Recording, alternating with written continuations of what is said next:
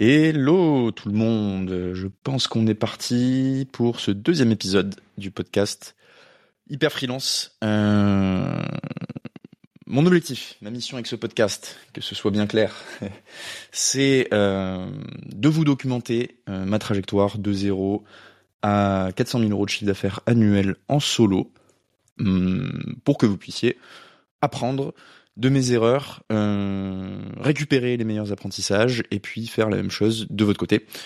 Donc moi ce que je fais, bah, c'est que je synthétise tous mes apprentissages, je vous les livre d'une manière intelligible, simple euh, et surtout très actionnable, le plus actionnable possible, pour que vous puissiez faire la même chose de votre côté.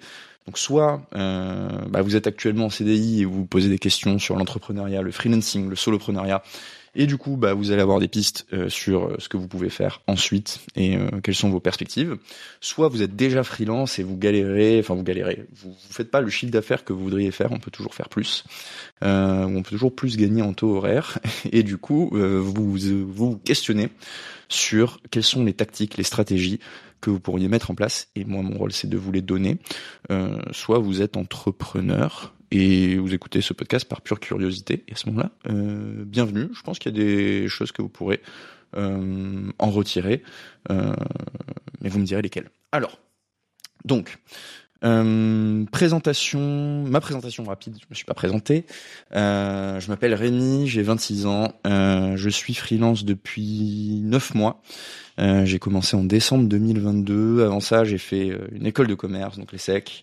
Euh, j'avais fait beaucoup de banques d'affaires. Ensuite, j'ai voulu me diriger vers l'entrepreneuriat. J'ai commencé à bosser en tant que CEO dans un startup studio d'une boîte où le, projet a craché malgré tous mes efforts et probablement mon manque et, et, du coup probablement à cause d'une partie de manque de lucidité de ma part. Et donc très vite, je me suis réorienté en tant que premier employé, euh, d'abord au sein du startup studio eFounder. J'étais pas premier employé du startup studio, mais j'étais euh, responsable, censé aider les boîtes du portefeuille d'eFounders, vous irez voir si vous connaissez pas, euh, sur leur stratégie marketing. Et en fait, très vite, j'ai été à 100% sur un des projets du moment qui s'appelle, qui s'appelait, qui s'appelle toujours collective.work, qui est une plateforme pour les équipes de freelance, donc que l'on appelle des collectifs. Et donc là-bas, j'ai passé un peu moins de deux ans. J'étais le premier employé, j'ai lancé toute la stratégie grosse d'acquisition, etc. Je me suis beaucoup occupé du commercial aussi sur les premiers mois. Et donc j'ai appris comment est-ce qu'on vendait des missions de freelance, comment est-ce qu'on attirait des prospects.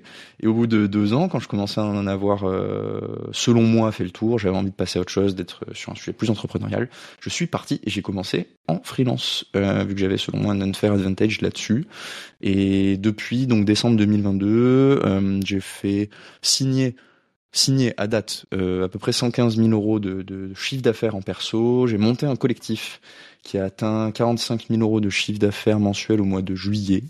Euh, et, euh, et je garde du coup mon activité perso, etc. Et je documente tout ça. J'ai commencé sur LinkedIn et là j'ai décidé de lancer ce podcast la semaine dernière. Voilà, comme ça vous savez tout. Ça fait trois minutes, je suis encore dans les temps pour faire une intro rapide et synthétique.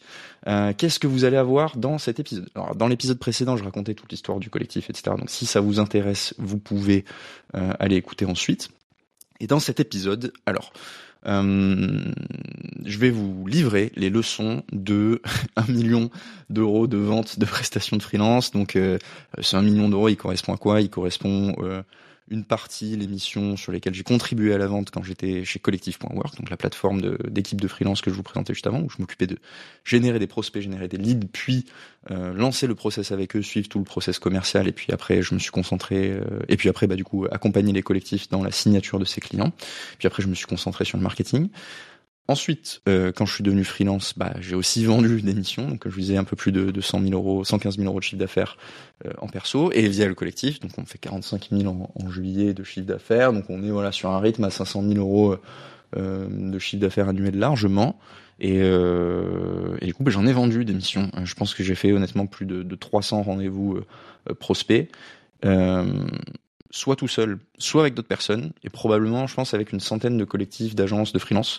Euh, donc j'ai vu des choses passer, et c'est aussi ça qui m'a permis d'aller relativement vite dans mon activité personnelle. Donc là, l'objectif de cet épisode, c'est de vous livrer tous les, secrets, les tactiques, euh, la structure commerciale pour que vous, vous passiez de j'ai des petits doutes sur est-ce que je suis bon euh, en vente en freelance ou euh, je pense que je peux progresser ou euh, autre question potentielle que vous pouvez avoir c'est je sais pas si je me lance en freelance si j'arriverai vraiment à vendre des missions ou comment ça se passe.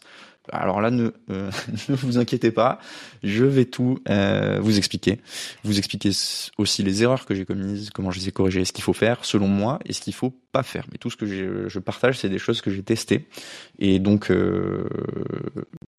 et donc voilà, c'est pas le, bullshit des formations euh, qu'on peut trouver où on a quelqu'un qui a jamais fait de freelance et qui vous explique euh, comment vendre une mission de freelance. Vendre une mission de freelance, ça n'a rien à voir avec euh, vendre un SaaS, donc un software, vendre une mission en agence. C'est un peu similaire, mais il y a quand même des, des grosses différences.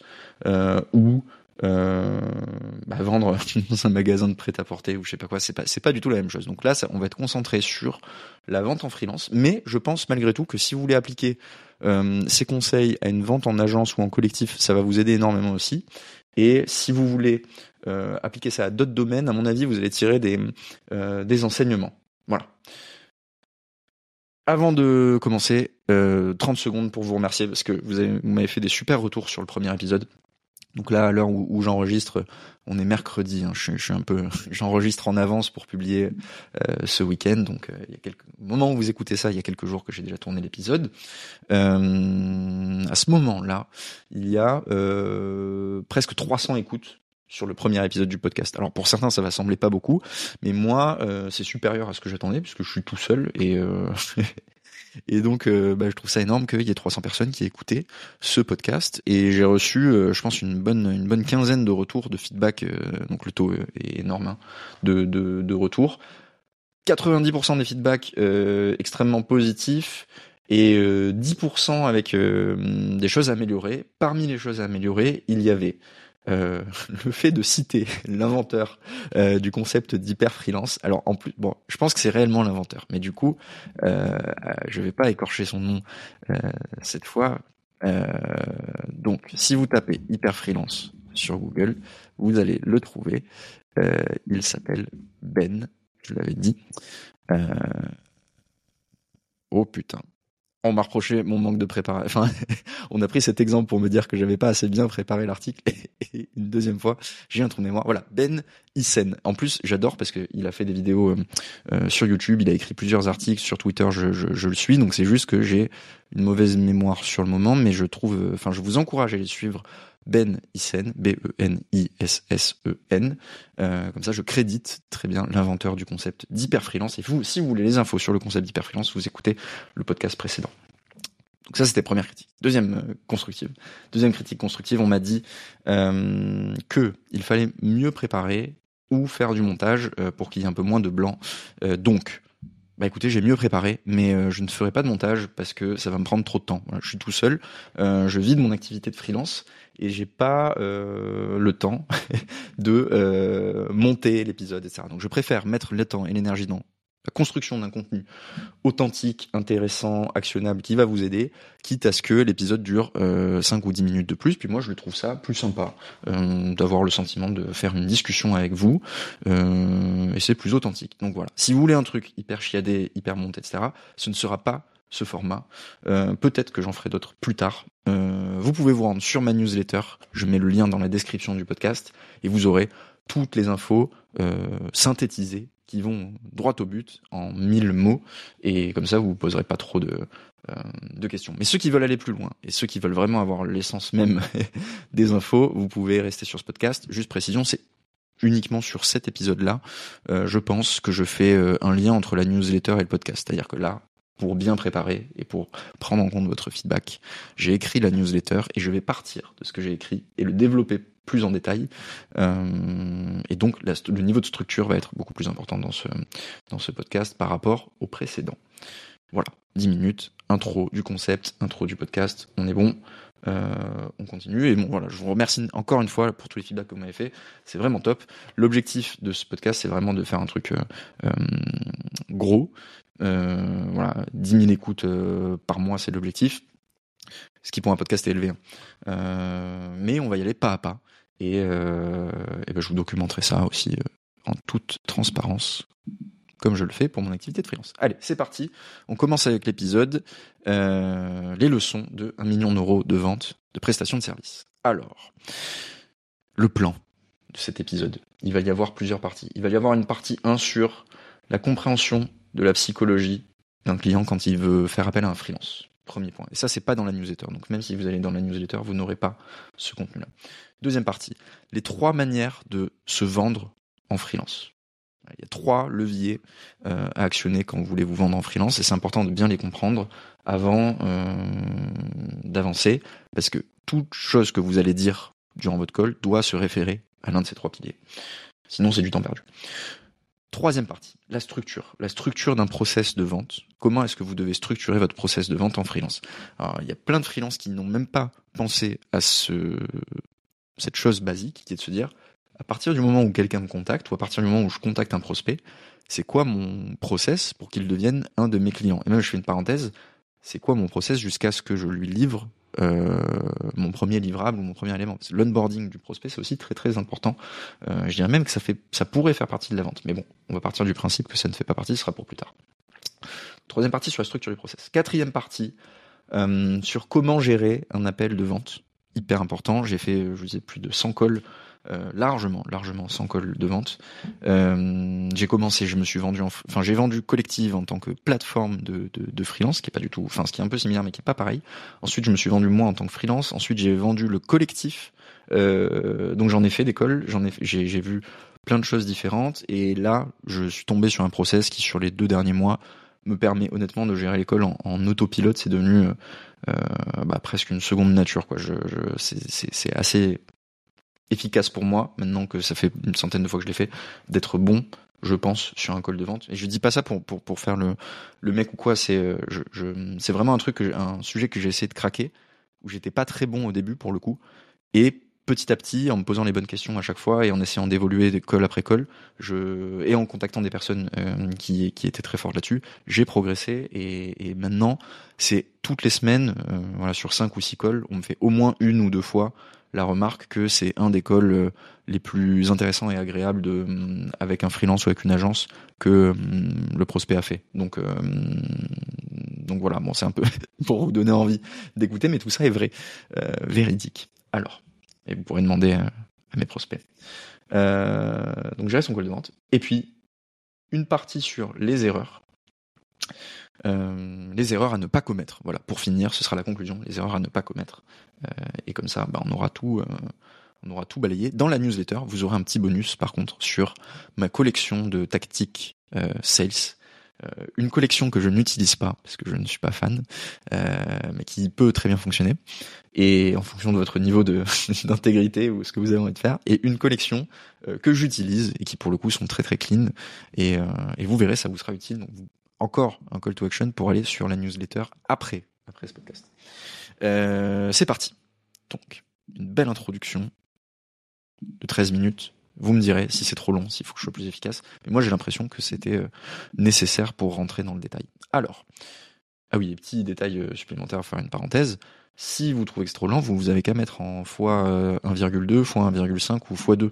J'écoute les podcasts en, en x1,5. Comme ça, vous pouvez aller encore plus vite. Allez on est parti sur la psychologie d'un client quand il fait appel à un freelance. Alors ça, c'est la partie qui n'est pas dans la newsletter, donc forcément, je l'ai un peu moins préparé, mais il y a trois euh, choses que j'ai notées qui font, qui, qui, enveloppent, enfin, la psychologie d'un client quand il fait appel à un freelance, elle enveloppe trois choses.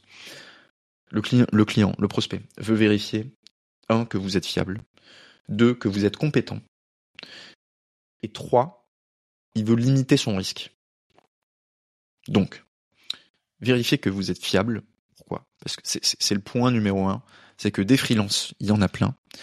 Ce qui est très très difficile quand on n'a pas bossé avec quelqu'un, c'est savoir si ce qu'il va raconter, les choses qu'il annonce, est-ce qu'il va réellement les faire? Est-ce qu'il va vraiment euh, délivrer tout ce qu'il a promis, etc. Est-ce que c'est quelqu'un de fiable? Est-ce qu'on peut l'écouter et le croire sur parole? Et ça, c'est un élément que vous devez euh, bien avoir en tête et essayer de prouver continuellement. Donc, un petit conseil actionnable, par exemple, là-dessus, c'est annoncer des choses que vous allez faire pour le prospect durant l'appel et les faire. Il y a deux niveaux pour euh, réaliser ça. Le premier niveau, c'est dire, OK, donc enfin, réaliser, annoncer la chose au début du call et la réaliser pendant le call. Et vous verrez après sur la structure d'un appel comment euh, j'organise ça. Le deuxième niveau, c'est annoncer quelque chose que vous ferez après le call et le faire réellement en avance.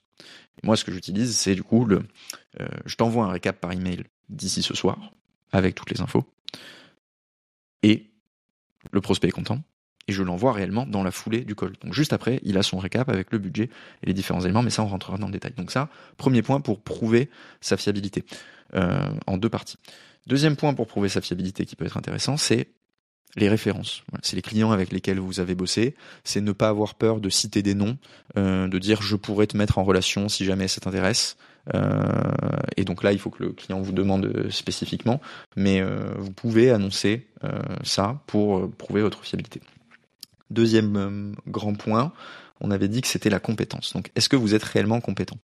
Donc, la compétence, elle va se prouver avec le script et la structure d'appel lors du process que je vais vous présenter. C'est censé démontrer que vous êtes compétent. Euh, pour devenir compétent, il y a deux parties. Il y a la théorie et il y a la pratique. Et donc, votre objectif, si vous êtes au début de votre carrière de freelance, c'est d'avoir énormément de théorie, donc consommer un max de contenu, essayer d'être le plus à jour possible sur tous les podcasts techniques de votre euh, métier, essayer de tout connaître sur les boîtes, euh, les concurrents potentiellement de, enfin le l'écosystème de vos clients, qui sont les boîtes majeures, quelles sont les success stories, quels sont les fails, euh, quelles sont les stratégies des meilleures entreprises euh, que vous pouvez prendre en référence. Tout ça, ça fait partie de la compétence et c'est des choses que vous pourrez distiller au fil d'un call euh, pour prouver que vous êtes compétent. Et après, bon, bah, la, la pratique, l'action, c'est avoir des résultats à montrer, mais ça, on, on, en parlera juste après. Et le dernier point, c'est le risque. Donc, un client, lui, il veut, un prospect, il veut limiter son risque. C'est-à-dire entre deux freelances égaux, il prendra probablement celui sur lequel il y a le, moins de risques, ou en tout cas en moyenne, en général. Et ça, c'est pas grave si vous n'avez pas d'éléments pour euh, limiter le risque, parce que euh, il y a des prospects quand même qui seront prêts à prendre un risque, à faire un petit pari sur un freelance qui se lance mais qui a la niaque. Euh, moi, c'est comme ça que j'ai commencé et ça m'a permis de signer des beaux clients de cette manière-là. Euh, mais, mais, ça va, ça va correspondre aux trois manières de se vendre. Euh, mais donc, ce que je veux dire avec le risque, c'est garder bien en tête tout au long du, de l'appel, c'est votre objectif, c'est de limiter le risque perçu de travailler avec vous. Donc c'est-à-dire, je prends un exemple, si vous êtes débutant, compensez le risque du fait de travailler avec un freelance débutant ou qui a peu d'expérience par d'autres éléments. Montrez que vous êtes motivé, montrez que vous connaissez tout, surtout sur le marché, sur les stratégies des boîtes, que vous avez tout compris, que vous êtes vif d'esprit, etc. Montrez-le pour limiter le risque. Si en plus de ça vous avez de l'expérience, bon bah à ce moment-là c'est cadeau, euh, distillez-le bien. Voilà. Donc ça c'était pour comprendre la psychologie d'un client. Lui il arrive, il vient vous voir, mettez-vous dans ses chaussures, il arrive, il se connecte sur l'appel, il a envie de trouver quelqu'un de fiable, de compétent, avec peu de risques, et donc ça se traduit souvent par quelqu'un qui a du leadership sur l'appel, quelqu'un qui va résoudre des problèmes, présenter des solutions, euh, et qui va faire ce qu'il annonce. Tous les éléments qu'on a cités. Deuxième partie. Rentrons dans le détail, euh, toujours avec efficacité, sur euh, les trois manières de se vendre en freelance. Donc, les trois manières, il y a vendre sa motivation, première manière de, faire, on en a déjà un tout petit peu parlé. Deuxième manière, il y a vendre son expérience. Et troisième manière, enfin troisième levier plutôt, vendre sa méthodologie personnelle. Je m'explique sur chacun des points. Donc, vendre sa motivation, c'est faire comprendre au client que vous êtes réellement motivé par un aspect spécifique, soit de sa boîte, soit de lui-même, soit de sa mission. Si vous faites ça, vous êtes entre guillemets sur une sphère sur laquelle personne ne peut euh, vous faire concurrence. C'est-à-dire que le client, même s'il fait un appel d'offres qui contacte des agences, d'autres freelances, des collectifs, si vous lui faites comprendre que vous êtes la personne la plus motivée pour travailler avec lui parmi tous ceux qu'il a contactés, ça va être un choix cornélien pour lui de se dire putain, cette personne-là, elle me donne l'impression d'être tellement motivée, d'être tellement motivée pour bosser avec moi, que ça va être dur de lui dire non, même si elle ne coche pas toutes les cases que j'avais identifiées avant. Et votre objectif, enfin votre levier en freelance, c'est d'avoir ce, enfin votre votre avantage en freelance, c'est d'avoir ce levier-là de pouvoir faire levier sur la motivation et, du coup être dans une sphère à part de tous les autres prospects, de tous les autres prestataires contactés. Surtout si vous êtes en concurrence avec des agences. Un prospect qui va contacter des agences, en gros, il sait très bien que c'est très transactionnel. Même si l'agence, elle va essayer de dire bon, on veut être les leaders sur ce type de, euh, sur votre type de compte, etc. Ça va vite sonner creux. Il y a des agences qui le font très bien, mais ça va vite sonner creux. Euh, par contre, euh, vous, ça peut sonner juste. Et comment faire en sorte que ça sonne juste? Il faut trouver des vrais éléments. Et trouver des vrais éléments, je vais vous en donner quelques-uns. Donc il y a Ouais, donc j'ai noté. Hein. Il y a des bonnes manières de, le faire, ça, de prouver sa motivation, et il y a aussi des mauvaises manières de le faire. Les mauvaises manières de le faire, ça serait de tomber dans le cliché et de, vendre une fausse motivation ou de pas avoir de raison euh, crédible. Par exemple, vous dites euh, ah ouais, le, prospect vous a présenté son, projet, vous a présenté sa boîte, etc. Vous posez même pas de questions. Vous dites ah franchement ça a l'air ça a l'air stylé, hein. très cool, euh, très cool comme projet. Euh, moi, moi ça me tente bien. je pense que je peux je peux aider. Bon, Là, vous pensez peut-être que vous avez, au moment où vous dites ça, vous vous dites peut-être comme ça, je lui montre que je suis motivé, mais euh, en fait, ça lui montre juste que vous n'êtes pas vraiment intéressé. Et donc, annoncer que vous êtes motivé, ça peut être, c'est déjà mieux que rien, mais l'idéal, c'est quand même de le combiner avec un fait euh, réel. Donc, plusieurs exemples de manières, de bonnes manières de justifier que vous êtes motivé. Première, premier exemple, c'est vous connaissez déjà la boîte. Donc, vous avez déjà vu l'entreprise passée parce que vous avez lu du contenu qu'elle a publié, parce qu'elle a annoncé une levée de fonds si c'est une start-up, euh, parce que c'est le leader euh, du secteur, parce qu'ils ont une politique spécifique. Donc à ce moment-là, euh, juste après que le prospect se soit présenté et présenté sa boîte, dire ou en amont du call. Hein. Ça peut aussi être au moment où vous introduisez le call, dire ah, honnêtement, je suis vraiment super content de te parler parce que ça fait un moment que je vous suis. J'avais euh, vu un article sur vous il y a deux ans quand vous aviez annoncé votre levée de fonds en seed. Euh, super content de pouvoir échanger avec toi et du coup, ça va être l'occasion de voir le chemin que vous avez parcouru depuis. Ça, c'est vraiment une preuve euh, que vous connaissez la boîte et que a priori, quand vous allez annoncer que vous êtes motivé, vous allez pouvoir dire, vous allez pouvoir faire référence à ça et dire ok, bah en plus, enfin honnêtement, moi je suis vraiment super motivé par le projet, comme je te disais, ça fait un moment que je vous suis, donc pouvoir contribuer à ça, euh, c'est top. Première, première manière de faire, donc vous connaissiez la boîte. Deuxième manière de faire, c'est un secteur avec lequel vous avez déjà vous avez un passé. Donc soit vous avez des expériences précédentes sur le même secteur, sur les mêmes types de sujets, donc ça, ça va correspondre à mon deuxième levier, hein, qui est vendre son expérience. Soit vous avez des connexions avec ce secteur, c'est-à-dire vous avez fait un travail euh, moi, des fois, voilà, j'ai fait des projets en école de commerce sur des boîtes ou sur des secteurs. Et donc, je peux dire, euh, ah bah écoute, justement, j'avais fait euh, un mémoire sur ce sujet-là. Euh, donc, c'est un secteur que je connais bien. je suis vraiment, je suis content de pouvoir passer un peu de temps dessus. Voilà. ou je suis content de pouvoir travailler dessus. Vous pouvez aussi le faire avec des matières que vous avez étudiées avec des cours supplémentaires ou des formations additionnelles que vous avez achetées ou dans lesquelles vous avez investi du temps, ou vous pouvez le faire. Euh, euh, vous pouvez le faire si vous avez travaillé dans le secteur, mais dans un autre, dans une autre circonstance, pas en freelance, ou même pas forcément dans le même métier. Et moi, par exemple, j'ai fait de la finance, donc en fait, tous les clients qui sont soit des fintechs, soit des cabinets de conseils financiers, deux grands sujets que je peux avoir, ben, je suis très pertinent pour eux puisque j'ai déjà fait de la finance, donc je comprends très bien euh, le business et puis en plus ça m'intéresse. Et donc quand je dis bah honnêtement euh, moi c'est un projet qui me motive à fond parce que bah j'adore la finance et ça fait ça va faire écho à mes 18 mois de, de stage dans le dans le domaine euh, il y a 4 ans. bah ça sonne vrai. On va pas me dire, on va pas pouvoir me dire non en fait t'es pas motivé, t'es en train de me bullshiter. Non c'est vrai, j'ai fait 18 mois en finance. Tu peux pas me dire que enfin c'est c'est c'est forcément vrai que c'est un secteur qui m'attire vu le temps que j'ai passé. Ça, c'était pour le deuxième point. Il y a un secteur avec lequel vous avez un passé. Troisième point, c'est un client stratégique pour vous. Soit un secteur cible, soit une entreprise cible, soit des problématiques cibles. Alors ça, c'est intéressant. Il faut que ça concorde aussi euh, avec le fait que vous connaissiez la boîte ou que vous ayez un passé dessus. Mais même en dehors de ça, vous pouvez quand même annoncer. Euh, je suis particulièrement content d'échanger parce que euh, j'ai envie de me spécialiser dans ton secteur, donc dans les SaaS. Je commence à avoir de plus en plus de clients SaaS ou de plus en plus de prospects, même SaaS. Euh, j'ai vraiment envie de construire une offre euh, et une expertise là-dessus. Donc très content d'échanger avec toi parce que c'est vraiment mon secteur de prédilection. Quoi. Entreprise cible, ça, peut être soit les tailles de boîtes. Donc moi j'aime vraiment les petites boîtes, c'est là où j'ai le plus de valeur euh, parce que bah, je suis en direct avec les fondateurs. Moi j'aime aller vite, j'aime pas perdre de temps avec les process. Et donc en général, euh, bon je peux le faire, travailler avec des grandes boîtes, mais le mieux pour moi c'est de travailler avec des boîtes agiles comme la vôtre. c'est là où je m'éclate le plus. Voilà. Ça, c'est un exemple de raison sur c'est un client stratégique qui correspond à ce que vous aimez, votre champ de euh, votre zone de confort ou votre zone d'appétence, on va dire.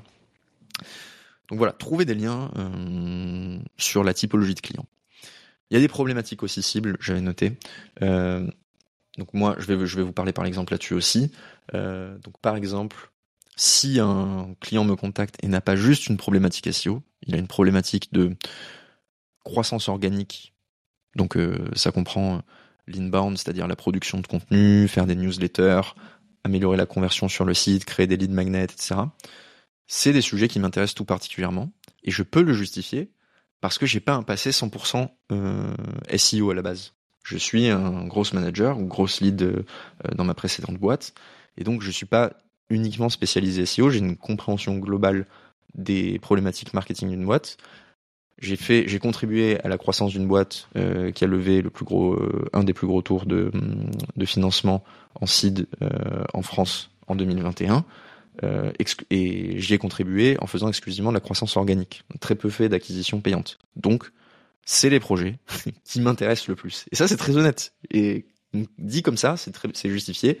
Et donc, c'est très honnête et on peut, et on peut pas euh, challenger votre, votre réel intérêt. Par contre, si je disais, ah oui, franchement, tu fais de, enfin, t'as un projet d'outbound, etc. Bah, c'est top, ça me motive, j'ai envie d'apprendre sur ça mais j'en ai jamais fait. Bon, ça sonne un peu plus, euh, c'est un peu plus difficile. Mais ça, peut suffire. Hein. Je, tiens à préciser quand même que ça peut suffire. C'est mieux que rien. Mais l'idéal, c'est d'avoir des preuves euh, tangibles. Hum, voilà. Donc ça, c'est pour la partie vendre sa motivation. Et donc, le point important, c'est en fait tout ce que je vous dis là. Il n'y a pas de règle. C'est pas euh, au moment où le call commence ou une fois que le client vous a dit ça, vous avez lâché cette petite phrase qui va bien rentrer. C'est à vous de trouver quand dans le flot de la conversation, c'est euh, pertinent de mentionner ça. Et ça va venir naturellement. Alors au début, ça peut être un peu dur, peut-être une une, deux, trois fois, vous allez lâcher des trucs, ça va être un tout petit peu gênant, mais en fait, assez vite, à force de faire des calls, ça va, ça va être très très naturel pour vous. Donc vous allez y arriver sans problème. Donc il faut se forcer à intégrer ce type de verbatim euh, dans ces appels. Deuxième levier, je pense que vous commencez à, capter, c'est vendre son expérience. Donc là, avant, on vendait la motivation, on se disait, s'il y a quelqu'un même qui, est plus, qui a plus d'expérience que moi, moi je vais le compenser par le fait d'être plus motivé. Ça, si vous le combinez en plus avec le fait de vendre votre expérience, ça va devenir difficile de vous challenger. Puis il y aura le troisième point. Comment est-ce qu'on vend son expérience euh, Plusieurs manières. Soit vous parlez d'un projet que vous avez déjà réalisé pour un client qui avait la même problématique. Donc là, on ne parle pas de secteur, on parle de problématique typiquement, moi, sur le SEO, si on contacte avec des, un, lancement de site SEO de zéro, j'en ai fait 15, euh, non, peut-être pas 15, j'en ai fait une petite dizaine sur les euh, six derniers mois. Donc, un client qui me contacte et qui a ça, je dis, bon, bah, ça tombe bien, des lancements SEO, j'en ai fait une petite dizaine sur les six derniers mois, donc euh, je commence à bien connaître le sujet. Euh, et on a des sites sur lesquels on a été très très vite, euh, avec plus de 2000 visites par mois au bout de moins de trois mois, et euh, une contribution au chiffre d'affaires de plus de 10 000 euros par mois. Attention, quand vous faites des grosses promesses comme ça, malgré tout, je fais une parenthèse, il faut ensuite très vite les pondérer en disant, bon, ça dépend euh, forcément du secteur, je peux pas te promettre les mêmes résultats, mais euh, c'est un truc qu'on a eu récemment, et si tu as le bon marché, en tout cas, on sait qu'on va l'exécuter de la bonne manière. Et voilà, pas sonner trop arrogant, mais savoir aussi mettre en valeur les projets, les mêmes problématiques que vous avez faites. Ensuite, donc ça, je vous donne un exemple très concret sur ben, comment faire le lien avec son expérience sur la résolution d'une problématique précédente. Deuxième manière de faire, c'est avec des références sectorielles. Je vous disais, moi, je travaille avec les SaaS et les FinTech ou les cabinets de conseil financiers. Pourquoi les SaaS? J'ai travaillé chez eFounders, un startup studio de SaaS. J'ai 18 mois d'expérience en finance. Euh, c'est des sujets que je maîtrise bien. C'est là-dessus que j'ai envie d'être fort. Euh, donc, c'est une bonne manière de le dire. Une première fois, ça c'est pour un, un, peu la motivation et le passé. Et sinon, l'expérience, c'est bon bah depuis que je me suis lancé, j'ai travaillé avec une petite quarantaine de boîtes entre le collectif et mon activité, et euh, de freelance en perso, et 70% d'entre elles, c'était des SaaS, des fintech ou des cabinets de conseil euh, financiers. Donc, c'est euh, des sujets que je maîtrise bien. Voilà.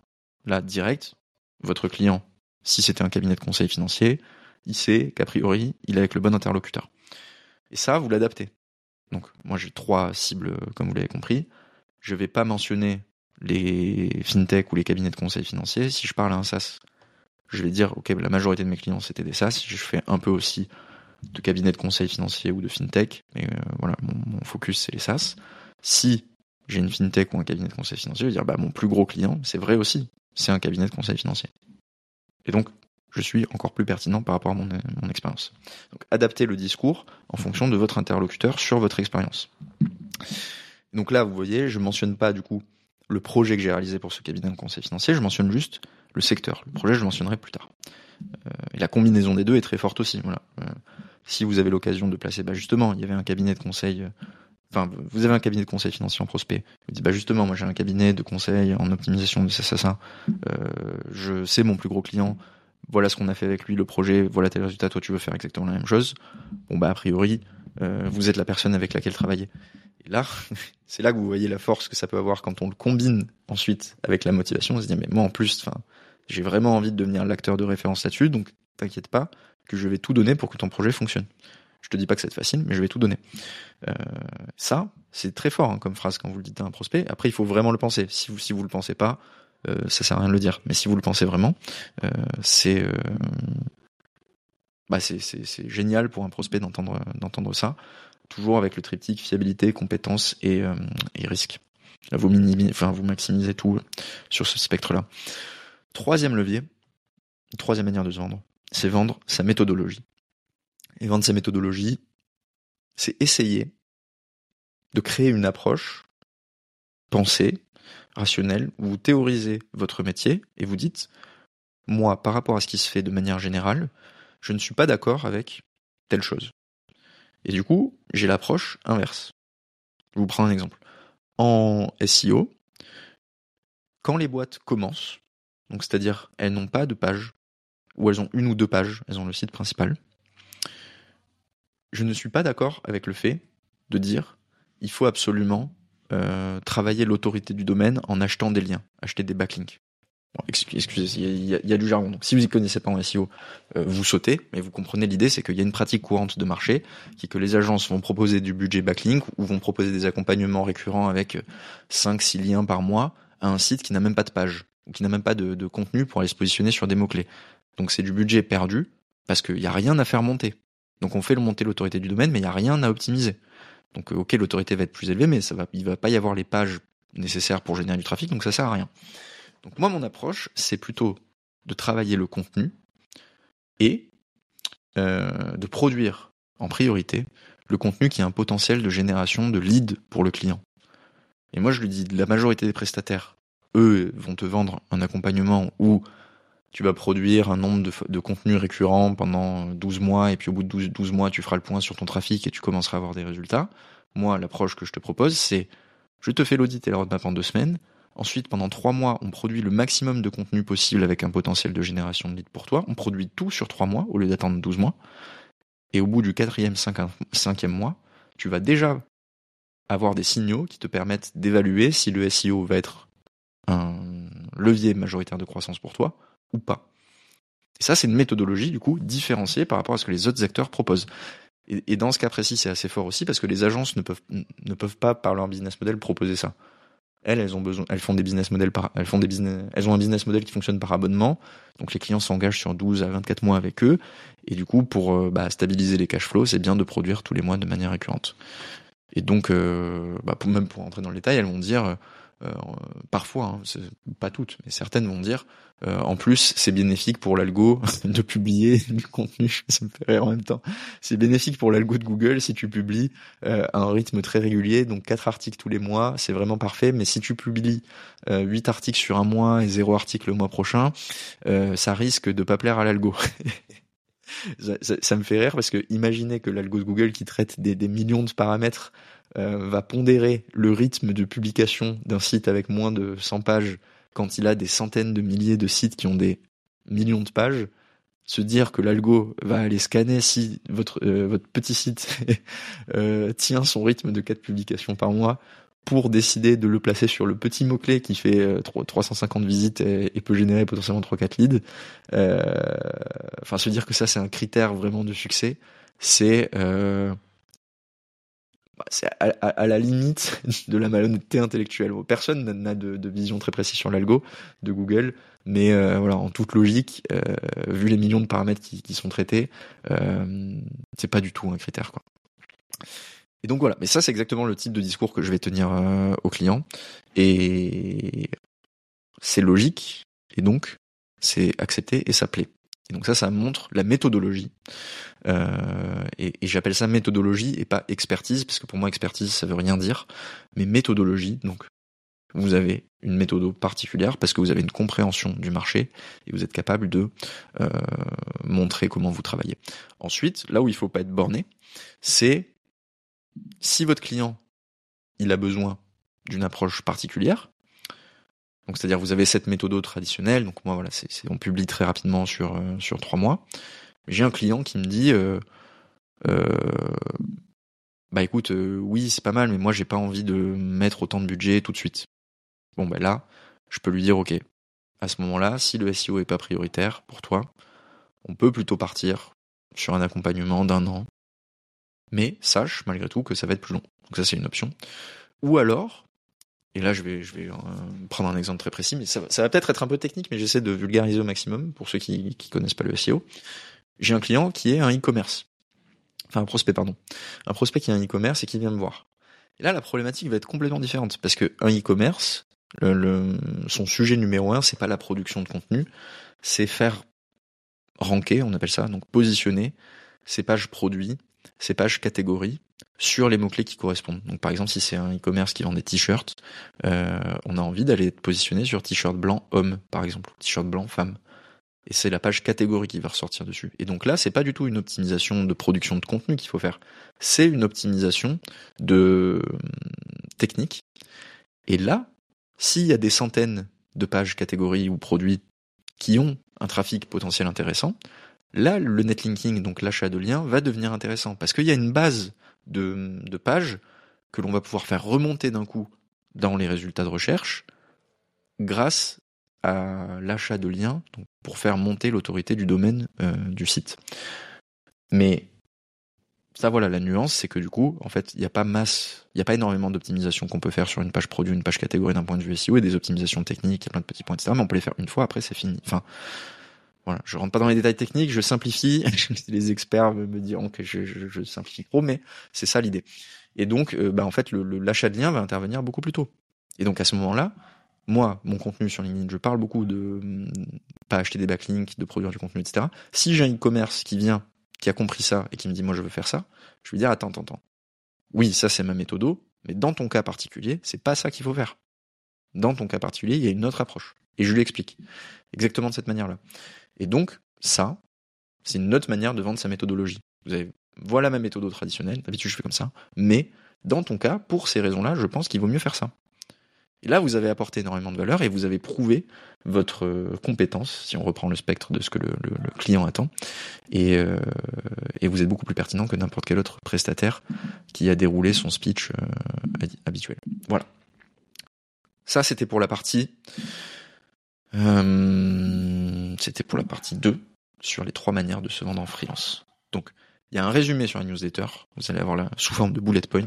Mais là, j'essaie de rentrer plus dans le détail pour vous apporter un maximum de valeur, vous présenter comment moi je le fais, que vous puissiez le, le répliquer. Euh, puis si jamais vous bosser avec mon SEO du coup, vous me contactez.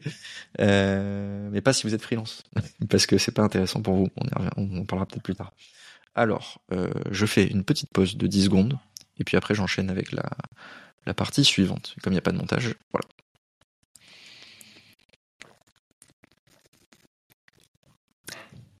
Voilà, j'ai bu un petit peu, je vais reprendre gorgée même. Partie 3. Euh, désolé, je suis super fort. La structure. Euh, la structure d'un process. Donc là, structure d'un process de vente en freelance. Comme je disais en intro, il y a des freelances qui ne savent pas comment ils structurent leur process de vente. Et c'est problématique parce que vous allez faire potentiellement différemment à chaque client. Et donc, vous, vous vous dites, peut-être, si un client, il a envie d'avoir un deuxième call euh, ou un troisième call, bah, je vais accepter. Je me plie en quatre pour mon prospect. Donc un prospect qui me dit euh, est-ce que tu peux me présenter euh, une approche? Bon bah je vais le faire. Mais s'il me demande pas, je vais pas le faire. Et donc euh, bah, en fait vous êtes optimisé dans aucun des cas. vous n'êtes pas optimisé pour closer en un call et vous n'êtes pas optimisé pour closer en deux calls parce que d'habitude bon bah vous, sauf si on vous demande vous faites pas d'approche personnalisée. Si on vous demande vous allez la faire mais vous avez un peu la flemme et vous allez sortir un truc pas très qualitatif et vous aurez accepté, vous aurez, vous serez plié à la demande du client, alors que vous n'êtes pas bon là-dessus. Euh, et ça c'est une erreur parce que le, le, le prospect, moi je, je, confonds client et prospect tout le long, désolé, mais euh, je pense que vous arrivez à comprendre, le, à saisir le, le cœur du propos. Euh, un prospect, on a le droit de lui dire non, et ça veut pas dire qu'on va pas closer après derrière. On a le droit de dire non à un prospect parce qu'on a une méthode particulière, une habitude de travail, si jamais il n'est pas content, bon bah il faut accepter que s'il est pas content, il bosse pas avec vous. Et si jamais à la base il pensait différemment, c'était peut-être juste parce qu'il n'avait pas votre rationnel. Donc finalement ça va pas le choquer tant que c'est pertinent. Donc d'où l'intérêt de structurer son process de, vente parce que sinon vous allez partir dans, tous les sens. Et, euh, ça c'est ce qu'on veut éviter. Donc l'objectif d'un process de, vente c'est de maximiser votre taux de closing. Ça ça peut être un objectif. Maintenant, quand on est freelance, solo ou avec une petite agence, l'objectif, il n'est pas juste de maximiser le taux de closing, parce que vous avez des ressources limitées. Donc, je vais vous prendre un exemple. Moi, sur un process en un call de vente, je close à peu près 40 à 50% de mes prospects en collectif. En solo, c'est en freelance, c'est plus élevé. En collectif, c'est 40 à 50% En solo, c'est plus élevé. La différence entre les deux, c'est euh, le fait de pouvoir utiliser le levier de motivation. C'est-à-dire que quand je prends un, projet en perso, euh, je suis vraiment motivé et du coup ça se sent et je pense que c'est ça qui fait euh, la différence. Donc là, je suis quasiment, je pense à 70, 80 pas dire 100 parce que en fait je filtre beaucoup donc c'est facile en filtrant de faire 100% de réussite mais euh, voilà mon taux de closing est assez élevé sur les projets sur lesquels j'accepte d'aller. Sinon si c'est du côté du collectif là c'est un peu plus faible. C'est potentiellement un peu moins qualifié aussi. Euh, mais donc je prends les stats juste en collectif parce que ce sera plus pertinent. 40% 40 à 50% de taux de closing sur un prospect qualifié avec un process en un call. Avec un process en deux calls c'est-à-dire appel de découverte plus un deuxième appel qu'on planifie à l'issue de l'appel de découverte pour présenter une approche personnalisée, bah, je pense que je suis à 50, 55%. Euh, euh, j'ai plus la stat exacte, mais j'avais mesuré.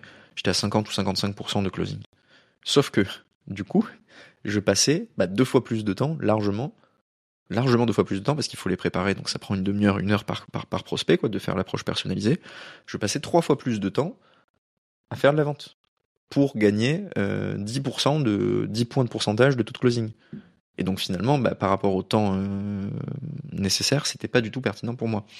Donc vous, vous êtes solo, donc votre objectif c'est de maximiser votre rendement euh, avec des ressources limitées. Donc vous pouvez pas passer votre vie à vendre, sinon c'est autant de temps non facturé. Donc il faut monter vos prix, le répercuter sur vos prix. Et euh, bah, moi je préfère que vous montiez vos prix, mais que vous économisiez du temps, quoi.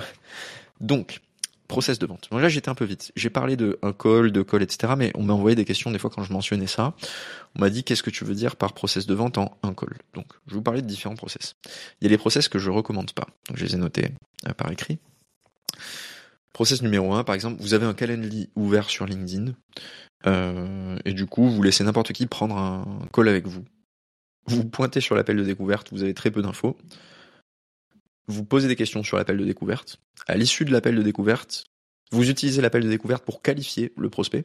Donc s'il n'est pas qualifié, vous ferez pas d'appel supplémentaire avec lui. S'il est qualifié, vous ferez un appel supplémentaire. Vous faites un deuxième appel, un appel euh, qu'on peut appeler appel méthodologique par exemple, dans lequel vous présentez votre méthode, une approche pour le, le prospect, vous affinez ça, et puis ensuite vous envoyez une propale par exemple. Ça, je recommande pas du tout. Il y a plein d'erreurs dans ce dans ce process. Euh, une alternative, peut-être un peu meilleure, mais qui prend encore plus de temps, ce serait de faire, au lieu d'envoyer une propale dans la nature, donc une proposition commerciale, un, devis, si vous voulez, une approche tarifée, pour prendre tous les synonymes possibles, si vous faites un appel de closing à la place de ça, de l'envoyer dans, la nature, vous avez plus de chances de closer quand même. Parce que vous laissez pas un tarif euh, et le client juste tac avec euh, la propale devant les yeux, puis sait pas quoi faire. C'est mieux d'avoir un appel de closing si vous faites ça. Mais ça vous prendre énormément de temps. Là, on a Calendly qui est ouvert pour tous les touristes potentiels. Euh, vous, allez, vous allez voir, vous allez avoir un nombre de, de calls non qualifiés si vous faites ça qui va être énorme. Appel de découverte. Bon, vous posez des questions, etc. Comme vous êtes au dé... comme vous vous savez pas, en plus si vous voulez bien faire, vous allez même proposer des appels méthodologiques, donc des appels de, méthodologie, donc de présentation d'une approche à des prospects pas qualifiés, qui n'ont pas forcément de budget. Vous avez même pas nécessairement validé le budget de ça, vous allez dessus. Et après vous envoyez la propale et bon là au bout de trois calls vous dites bon ben en fait on n'avait pas le budget. Ben, tu ne peux pas en freelance faire trois calls avec un prospect pour qu'à la fin il te dise désolé j'avais pas le budget. C'est pas ça doit pas exister. Hein. Euh, il faut gérer ça autrement. Autre process euh, que je ne recommande pas, prospect qui vous envoie un message, n'importe quel message. Salut, euh, moi je reçois souvent. Salut Rémi, euh, je songe à faire du SEO. Est-ce que tu as du temps pour en discuter? Voilà, red flag, prospect, prospect pas forcément qualifié. Mais bon, une réponse que j'ai eue avant serait de dire oui bien sûr voici mon calendrier est-ce qu'il y a un créneau qui te, qui te convient? S'il n'y a pas de créneau donne-moi tes disponibilités je m'arrangerai ne faites pas ça. on fait le call, appel de découverte, qualification, et puis après appel de closing. Donc lors de l'appel de découverte, je prends les infos, etc. Et là, je lui dis à la fin, ok, bah écoute, euh, je te propose du coup qu'on fasse un prochain appel. Quand est-ce que tu es disponible? On cale la date. Je prépare un truc, j'arrive sur l'appel de closing, et là, tac, je présente ma propale. Et je lui dis qu'est-ce et puis on avance. Et à la fin du truc, c'est là que j'essaie de closer. Bon bah là, ce que je vous disais, ça, c'est le deuxième, ça, c'est un process que j'ai vraiment testé pour le coup et qui ne m'a pas amélioré mon taux de closing, enfin qui me l'a amélioré mais de 10 points de pourcentage, donc c'était pas dingue. Et je peux vous dire que j'ai perdu des projets de cette manière-là avec des clients, enfin avec des prospects. Euh, on va dire pas correct, pour rester poli, mais qui sur lesquels j'ai fait jusqu'à trois calls, qui voulaient revalider des éléments budgétaires, etc., qui valident le projet, qui partent en vacances en me disant bah ok c'est bon on rentre à mes vacances envoie-moi le devis. J'envoie le devis pour signature électronique deux jours avant les vacances. J'envoie un rappel le jour du départ en vacances. N'oublie pas de signer. Le devis n'est pas signé. Le client le prospect rentre de vacances me répond pas pendant une semaine et me dit en fait finalement je suis parti avec une autre agence bon là c'est ma faute. J'ai été trop, j'ai été trop gentil. J'ai fait euh, une approche personnalisée, etc. J'ai laissé traîner. J'ai perdu beaucoup beaucoup de temps, une journée euh, au total sur euh, cette approche commerciale. C'est pas du tout. Une agence peut se le permettre parce qu'elle a des commerciaux sur lesquels elle va rentabiliser, calculer la rentabilité, etc. Mais vous, si vous êtes en solo ou si vous avez une agence ou un collectif qui démarre, ça c'est pas, c'est pas jouable.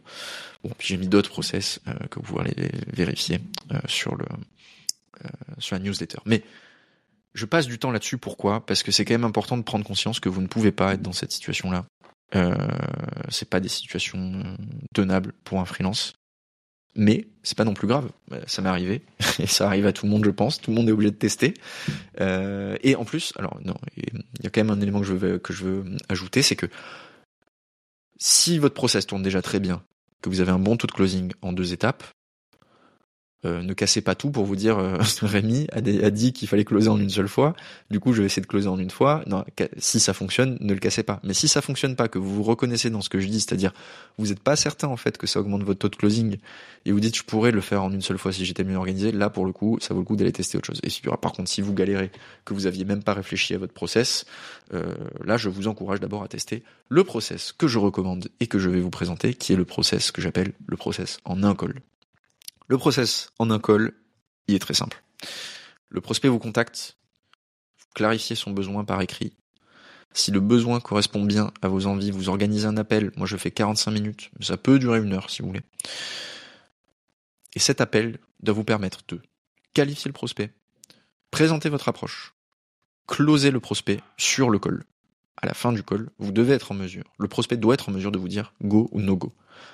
Alors bien sûr, ce ne sera pas toujours le cas, mais ça m'arrive souvent. Honnêtement, je pense que bah, sur les 40-45% de closing avec le collectif, je pense qu'il y a la moitié, ou quasiment la moitié, c'est bon bah ok, je suis chaud, on part ensemble.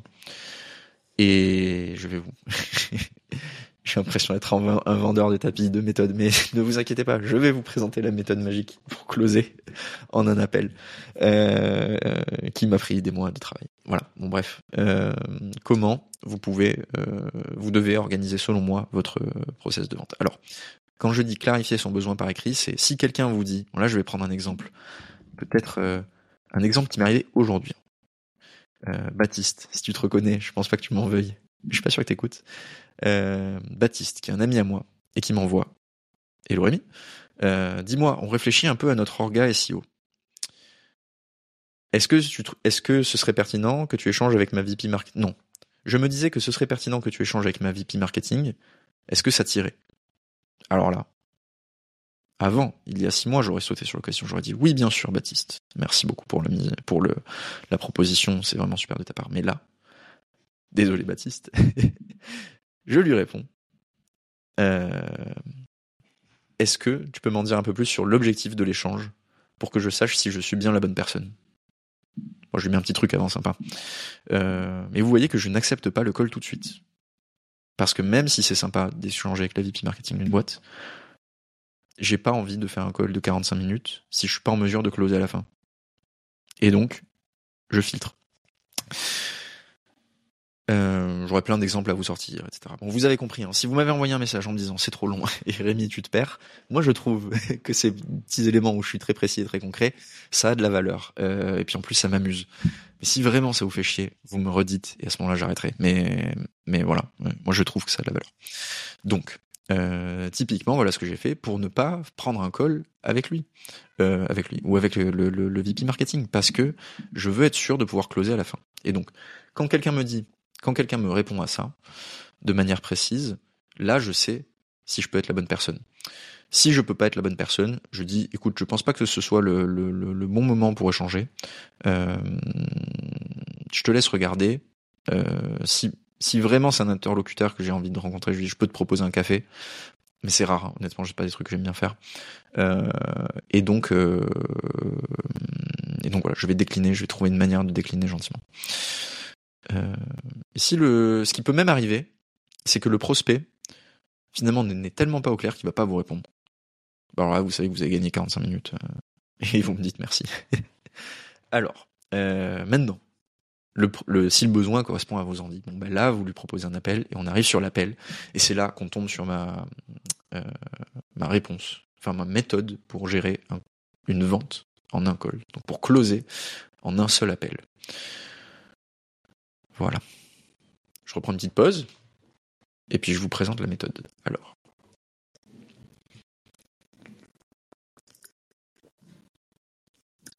Tac.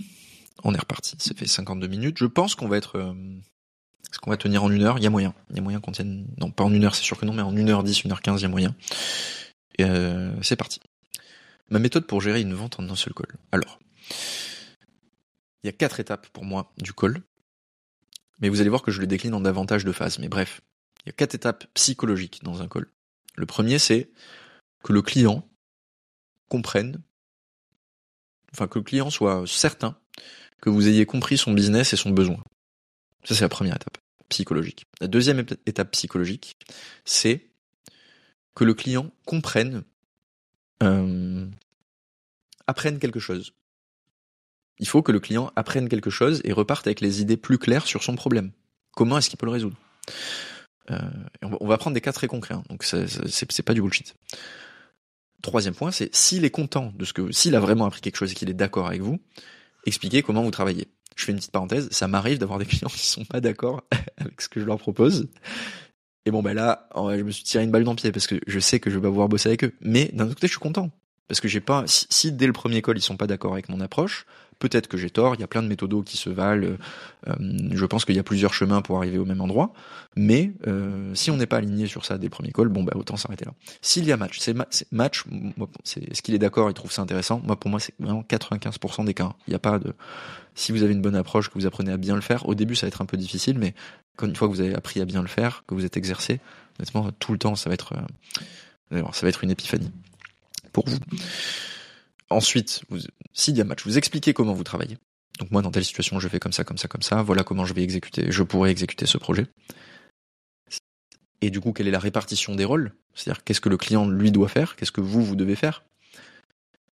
Et on va rentrer dans le détail après. Et ensuite, s'il y a encore match là-dessus, là, vous pouvez donner le prix pour votre prestation. Et donc, on a passé les quatre étapes psychologiques qui sont 1. Le client comprend que vous avez compris son business et son besoin. Deux, il a appris des choses. Il a compris comment est-ce qu'il fallait résoudre son problème. Il est beaucoup plus clair sur ça. Troisième étape, il est d'accord avec la manière dont vous voulez vous organiser sur la prestation pour l'aider à résoudre son problème. Et quatrième étape, il a le budget. il sait combien ça va lui coûter. Quatrième étape psychologique. Et là, une fois que vous avez passé cette étape-là, il y a une cinquième phase pour vous qui va être de clarifier le, les éléments de décision. Moi, j'appelle ça l'agenda, mais vous avez clarifié le, la psychologie, si vous voulez, de votre de votre prospect. Une fois que le budget est tombé, là, ça commence. À, c'est à vous de prendre le lead. Il faut être actif. Il faut faut garder la main. Il faut pas bégayer. Euh, c'est vraiment très simple. Mais euh, voilà, il faut pas laisser de blanc, etc.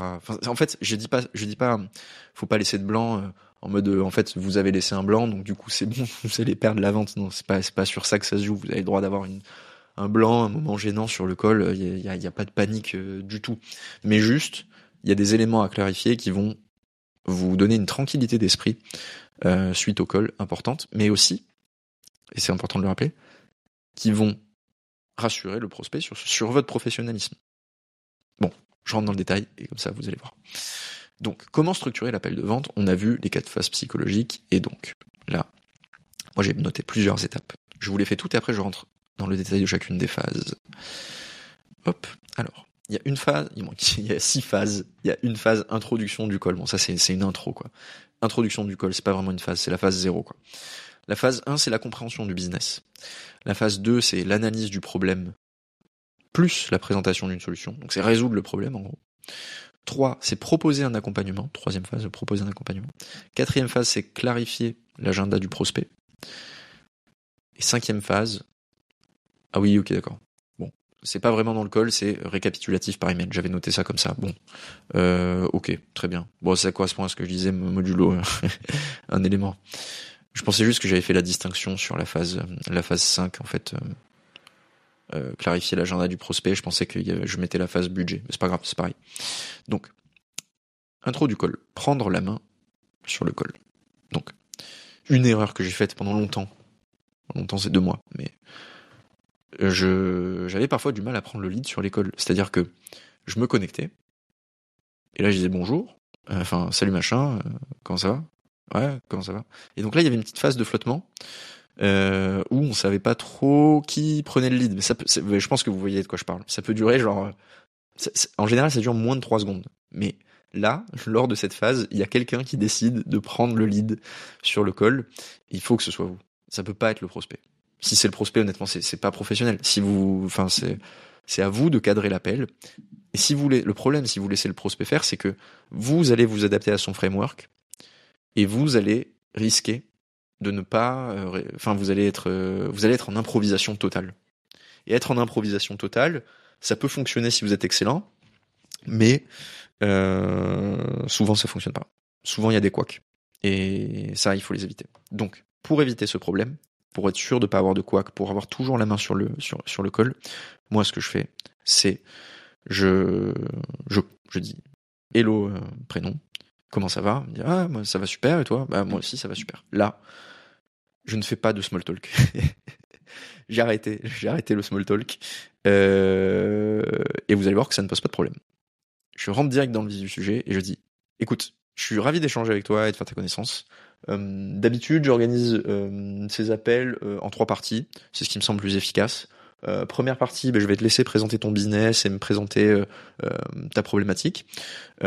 J'aurai quelques questions, donc je, vais prendre des notes. Donc si jamais tu m'entends taper sur ton clavier, sur mon clavier, c'est pas que je suis en train de faire mes emails, c'est que vraiment je sais que je prends des notes. Deuxième partie, je, une fois que j'ai bien saisi ton problème, je vais te présenter comment est-ce que je, moi à ta place, je traiterai le, le, le sujet, je procéderai. Si ça te convient, ben en partie 3, je pourrais te présenter euh, comment est-ce que euh, on peut travailler ensemble. Euh, est-ce que ça te va? Là, il va me dire oui. C'est rare qu'il me dise non. Et enfin, moi, j'avais dit non. Et donc là, c'est parti. Donc vous avez compris l'idée. C'est pas nécessairement toujours ça au mot près. Euh, là, j'ai un peu bégayé sur la partie. Je prends des notes parce que je, je l'ai rajouté il y a deux semaines pour tout vous dire. Parce que avant, j'avais j'ai comme je, effectivement, je prends des notes, c'est un problème que j'ai eu où je me suis dit, si ça se trouve, comme je suis en train de taper en même temps, que le prospect parle et il fait des monologues pendant 2-3 minutes, il va se dire, il est pas en train de m'écouter. Et je veux absolument pas qu'il y ait de doute là-dessus. Donc, soit à, des moments, je, j'osais lui couper la parole et lui dire, euh, bah, je, en fait, je, je prends des notes. Hein. Euh, soit euh, je lui disais pas et du coup il y avait ce petit doute. Donc là je, je teste ce truc là, mais et ça marche assez bien. En général il sourit, c'est un peu gênant mais vous avez compris l'idée quoi. Euh, l'avantage de ce truc-là, c'est que vous allez plus être en improvisation et euh, vous prenez direct une posture d'expert. Donc c'est-à-dire que euh, c'est vous qui avez la main, c'est vous qui allez proposer une solution au problème, mais c'est quand même lui qui a la main après derrière pour valider vos solutions. Donc il reste, le prospect reste quand même dans le contrôle. Donc il y a une relation saine dans le débat. Maintenant, l'exception, et ce que j'ai noté aussi par écrit, c'est adapter ce, ce truc-là. Parce que moi, du coup, c'est sur des sujets où on me consulte souvent, enfin, on me contacte via LinkedIn. Donc, souvent, mes prospects, ils ont vu mon contenu. Donc, ils aiment bien ce que je, partage. Et donc, ils se disent que euh, j'ai partent avec un a priori sur mon niveau d'expérience et d'expertise. Donc, ils acceptent de s'en remettre à moi, entre guillemets. Euh, c'est pas vraiment ça. Hein. Mais, du coup, euh, en fait, il faut, faut quand même être humble aussi et pas passer pour le, mec qui prétend, tout comprendre euh, aux problématiques, etc. en fonction de votre de votre business. Voilà. Si vous faites des, des, des, sites internet, ça va pas être exactement le même script. Euh, je te laisse te présenter, me présenter ton business. J'aurai quelques questions. Une fois que j'ai bien saisi ton problème, je te présenterai comment je, je ferai à ta place. Ça, ça peut pas trop marcher pour un site internet. Euh, donc, ce serait plutôt une fois que j'ai bien compris ton business, bah, je pourrais te présenter comment j'ai l'habitude, euh, comment moi j'aime bien procéder pour euh, bah, générer des idées et voir quel type de site pourrait être pertinent pour toi. Et si jamais ben, on voit qu'il y a match euh, sur l'approche, je te présenterai comment euh, on peut bosser ensemble. Ça te va? Voilà. Ça c'est beaucoup plus euh, humble et ça correspond davantage aussi au mood de la conversation. Donc restez bien dans le mood. ne vous prenez, en fonction de, de votre secteur. Voilà. Petite intro. Ça c'est vraiment important. Cette phrase là, je l'ai. Ok, on a déjà dépassé l'heure. Putain, j'ai peut-être été un peu long là-dessus. Tant pis. Vous savez quoi, euh, tant pis. Donc, euh, c'est vraiment très important, c'est pour ça que j'ai passé du temps dessus, parce que à partir du moment où j'ai écrit ce script-là, au début j'avais le, cette phrase sous les yeux, chaque début de call, ça rassure énormément. Après c'est parti, vous faites tout le temps, euh, vous l'avez en tête, ça devient vraiment mécanique. Phase 1, une fois le client a dit OK, le prospect a dit OK, pardon, là vous, il va commencer à parler. Et s'il commence pas à parler, vous dites bah je te laisse te présenter il se présente, il présente la boîte. Et donc, là, vous devez montrer que vous êtes intéressé. Alors, comment montrer que vous êtes intéressé par le business? Il y a une objection que je vais traiter ici, c'est que vous aurez peut-être le mindset de vous dire, l'état d'esprit de vous dire, ouais, mais moi, en fait, par rapport à mon métier, euh, je sais pas, vous êtes designer ou développeur, etc. en soi, j'ai pas besoin de rentrer à fond dans la compréhension du business du client. Et là, j'ai envie de vous dire, vous vous trompez, vous vous trompez énormément, parce que vos concurrents ne le font pas a priori, rentrer dans le, les problématiques du business, ou souvent ne vont pas le faire. Si vous, vous le faites, vous allez sortir du lot. Et le client, il va se dire, putain, eux, ils ont compris. Ou lui, plutôt, ou elle, il a compris euh, ce que je faisais. Il a mieux compris que les autres. Et donc, parce qu'il a posé plus de questions, il était plus intéressé. Et donc, en fait, c'est peut-être plus pertinent que je travaille avec lui parce qu'il a mieux compris mes enjeux. Hyper important. Donc, euh, vous allez voir, ça prend pas longtemps, ça prend 10 minutes, on apprend plein de choses et il faut absolument le faire. Donc, j'ai encore un script que je suis. Et donc, une fois que le client, euh, le prospect s'est présenté, m'a présenté son business, soit le business est très simple. Et donc, je dis, Ok, donc toi, tu vends, euh, donc t'as un e-commerce, tu vends des habits. Je comprends que ta cible, euh, visiblement, c'est les hommes de 25 ans. Ouais, ouais, c'est ça. En plus, c'est tel truc, etc. Ok, très simple. Il peut y avoir des business models un peu plus compliqués. Souvent le cas au début avec des soit des, des groupes d'agents immobiliers euh, qui ont des trucs très spécifiques. On appelle ça des réseaux de mandataires. Euh, qui font du bon bref je vais pas rentrer dans les tactiques de croissance de ces boîtes là mais il y, a des- trucs un peu complexes enfin à découvrir quand on connaît pas les courtiers en assurance souvent quand il y a une boîte qui vous dit une start-up qui vous dit donc nous on est une assurance etc bien comprendre est-ce que vous êtes un courtier ou est-ce que vous commercialisez vous-même vos produits d'assurance? Com- comment vous vous rémunérez? Comment vous gagnez de l'argent? Ok donc euh, utile pour euh, derrière vous l'approche que vous allez présenter. Donc soit je reformule le business si c'était simple soit je suis pas très clair et donc là je dis euh, ok je vois est-ce que tu peux m'expliquer le business model juste pour être sûr de bien comprendre comment gagner de l'argent? Voilà. Très clair. Ensuite autre élément que j'ai envie de, de valider c'est quel type de client vous ciblez en particulier et donc là vous avez vu j'ai fait un peu machinalement euh, sur l'aspect reformulation en gros, si c'est très clair, je reformule et je demande de valider et je fais un pont vers la question d'après. Si c'est pas très clair, je pose la question directement. Euh, donc là, j'ai fait ce truc-là, le, le business était très clair, donc je fais un pont vers le, le truc d'à côté. Ok, donc je comprends bien, tu, tu es un e-commerce, sur des t-shirts, etc. Des, c'est vous qui les fabriquez, très intéressant. Vous ciblez un type de client en particulier? Voilà. Et donc là, je pose la question sur le type de client. Si c'est du B2B, je demande à la fois les personas au sein des entreprises et le type d'entreprise. Ça peut être des PME, mais ensuite, ok, donc tu m'as dit des PME ou des SaaS, mais c'est qui euh, vos personas d'acheteurs? Qui va prendre la décision en interne? Euh, Qui va euh, être le trigger euh, de la prise de renseignements sur votre solution? J'essaie de vraiment comprendre le cycle de vente complet du client. Si besoin, ça va dépendre des projets, je vais un peu plus loin en demandant, ok, donc vos concurrents majoritaires, c'est qui? Euh, ou alors, en fait, vos concurrents vos concurrents principalement, c'est qui? C'est un peu agressif, dis plutôt. Et donc vos, concurrents, c'est quel type, euh, quel type de boîte? Euh, Je pense à tel truc pour montrer que je suis un peu force de proposition. Mais si je sais pas, je, je, je, j'essaie de pas non plus me, me tirer des balles dans le pied en disant des faux concurrents. Ou alors je les connais directement, c'est un secteur que je connais déjà. Et donc là, je dis, ok, donc vous êtes un concurrent de telle boîte, telle boîte, telle boîte, mais avec telle différence. Et là, montrer que vous comprenez le business. Autre question supplémentaire qui est importante, je trouve, mais ça va dépendre du coup de votre euh, de votre secteur, c'est ok super et donc en termes de chiffre d'affaires, nombre de clients, vous en êtes où aujourd'hui? Ça c'est très important pour moi en marketing, mais euh, je pense que ça peut être euh, ça peut être important aussi sur d'autres euh, sujets. Si vous êtes développeur, vous vous intéressez à ça, c'est un signal très positif pour un client, honnêtement. Euh, malgré ce qu'on peut penser, que c'est un peu éloigné, il va se dire ah il est intéressé, il veut savoir où on en est, c'est quoi notre taux de croissance, etc. Vous n'êtes pas obtus juste sur votre matière, votre métier verticalisé. Vous comprenez euh, les enjeux globaux de la boîte. Et ensuite, donc ça c'est une question spécifique au marketing pour le coup, euh, c'est en pourcentage, c'est quel canal d'acquisition qui vous rapporte le plus de clients ou le plus de chiffre d'affaires pour comprendre un peu le mix marketing. Et ça c'est particulier à moi, mais je vous la conseille si jamais vous êtes en grosse ou sur un métier marketing spécifique. Et la question qui nous intéresse tous, euh, qui est vraiment clé hein, pour faire la différence, c'est euh, pourquoi. Ok, donc j'ai bien compris. Pourquoi tu penses que c'est le bon moment pour toi de faire du SEO Si vous faites un autre métier, vous pouvez changer. Pourquoi est-ce que tu penses que c'est le bon moment pour toi de refaire votre site internet? Pourquoi est-ce que tu penses que c'est le bon moment pour toi de prendre un développeur en freelance? Pourquoi est-ce que c'est le bon moment de refaire ton branding ou travailler ton image de marque? Ça, hyper important. Je pourrais en citer plein hyper hyper important parce que c'est là que vous allez cranter le problème dans l'esprit de votre client. Il se rappelle, ah oui oui, j'ai fait appel à ce à ce prestataire potentiel, je l'ai contacté parce que je pense que c'est le bon moment de faire ça. Et donc il va justifier, il va dire bah je pense que c'est le bon moment pour telle et telle et telle et telle raison.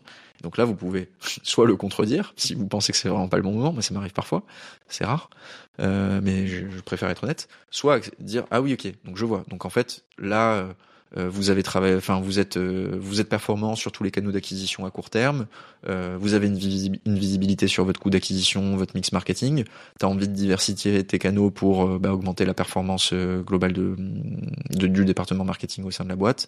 Donc lancer le SEO, c'est vrai que bah, là vous êtes sur une dynamique où c'est particulièrement pertinent. En plus, je vois que vous avez une bonne autorité de domaine, donc euh, globalement quand on va produire du contenu, ça va se positionner très vite, même sur des mots clés concurrentiels. Euh, je pense que effectivement ça peut être un bon moment pour se lancer. Voilà. Là, on a recadré la conversation sur le problème très spécifique. Euh, je note des points, donc vous avez bien compris, ne posez pas les questions si vous avez déjà la réponse. Si euh, si client c'est un e-commerce vous dites ok du coup le business model c'est quoi? Bon mais bah je le client il va vous dire ça m'est arrivé des fois j'étais un peu potentiellement un peu fatigué de temps en temps. Le business est très simple et moi je dis en lisant mon script le business model c'est juste tu peux me, pour bien comprendre tu peux me expliquer bah on est un e-commerce donc on développe des produits on fait une marge dessus ça va arriver. Euh, de ne pas faire ça ça arrive, on fait tous des erreurs. Mais euh, voilà, faut montrer que vous êtes euh, pertinent et sharp. Ensuite, euh, il y a un point important, mais qu'on traitera. Ah oui, si, c'est une tactique, donc je vais pas le mettre dans dans la liste ici, donc je, vous le traite quand même. Vous avez vu, j'aime bien paraphraser ce que dit le client. Et ça, c'est un truc que j'ai appris petit à petit au contact d'autres personnes. Vous allez voir, le visage des prospects s'illumine quand vous reformulez, vous paraphrasez ce qu'ils vous ont dit. Vous pouvez pas le faire à chaque fois, sinon c'est, enfin, a... vous lisez les livres de vente à l'américaine, j'en ai lu plusieurs, ils vous disent tous, vous paraphrasez à chaque question, euh, personne ne s'en rend compte. Moi, j'ai pas testé à ce point-là, mais en général, c'est ouais, toutes les 4-5 minutes, je vais paraphraser ce que le client a dit, on dit ok. Donc là, je reformule.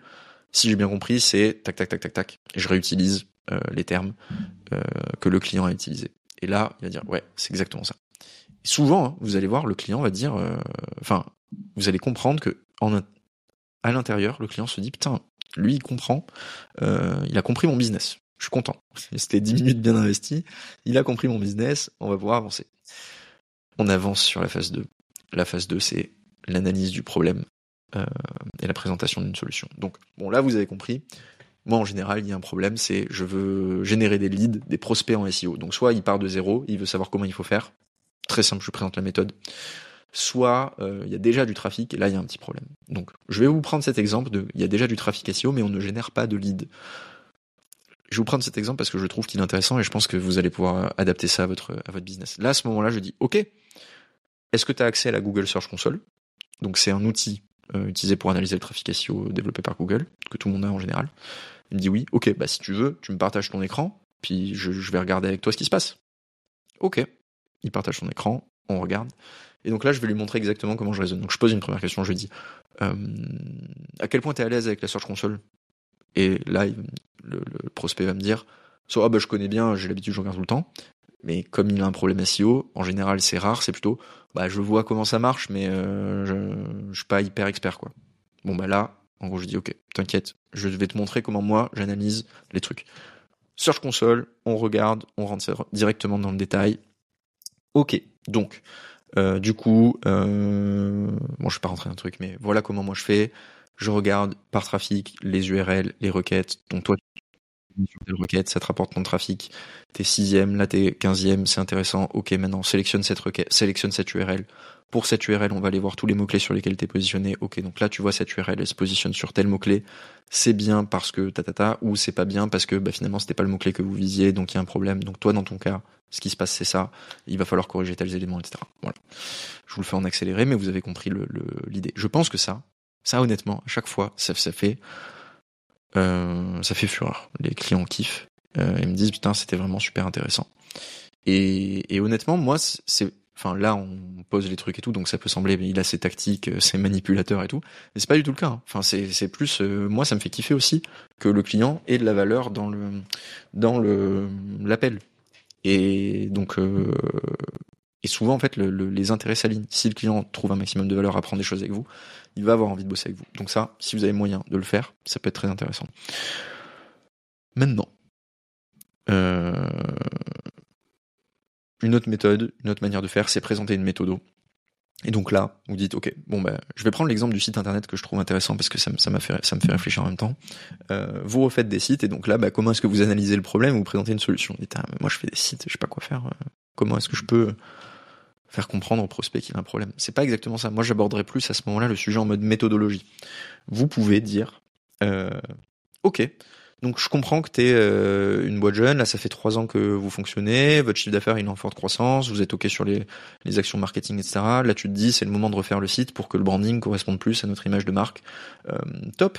en gros, c'est quoi pour toi l'image de marque que vous avez envie de véhiculer? Il est où le décalage par, votre, par rapport à votre image de marque existante ah, il va lister des trucs. Ok, intéressant. Euh, tu m'as dit que vous avez X en concurrent, bah, je te propose qu'on aille voir leur site. Comme ça, on va voir ce que eux ils font. Et hop, le, prospect n'a probablement pas fait ça. Hein. Ça peut arriver, mais même s'il l'a fait, il va trouver ça intéressant que vous le fassiez. Ok, c'est intéressant. Ils ont pris tel branding, tel branding, telle, telle image de marque, etc. Ils ont tel vous analysez le site en direct pour expliquer les choix, le de détails derrière. Euh, c'est intéressant. Vous, je pense que visiblement, d'après ce que tu me dis, ça, ça pourrait être des détails qu'on peut, euh, des détails qu'on peut intégrer. Par contre, euh, une manière de vous différencier par rapport à eux, ça serait de faire ça, ça serait de faire ça, ça serait de faire ça.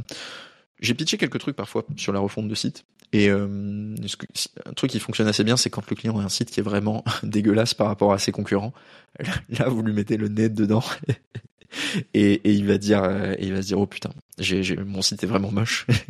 Mes concurrents, c'est, ils sont vraiment au-dessus. Il faut que je me mette à niveau. C'est une question d'ego. Un, site internet qui est moche, ça fait mal. Euh, quand j'étais côté client, euh, c'était un vrai sujet hein, d'avoir un beau site. Honnêtement, euh, c'est, l'ego qui parle, mais c'est important. Donc vous pouvez jouer sur cet aspect psychologique-là. Si vous êtes développeur, bah, ça va plus être ok. Pourquoi tu as besoin de renfort en freelance? C'est quoi vos problématiques tech du moment?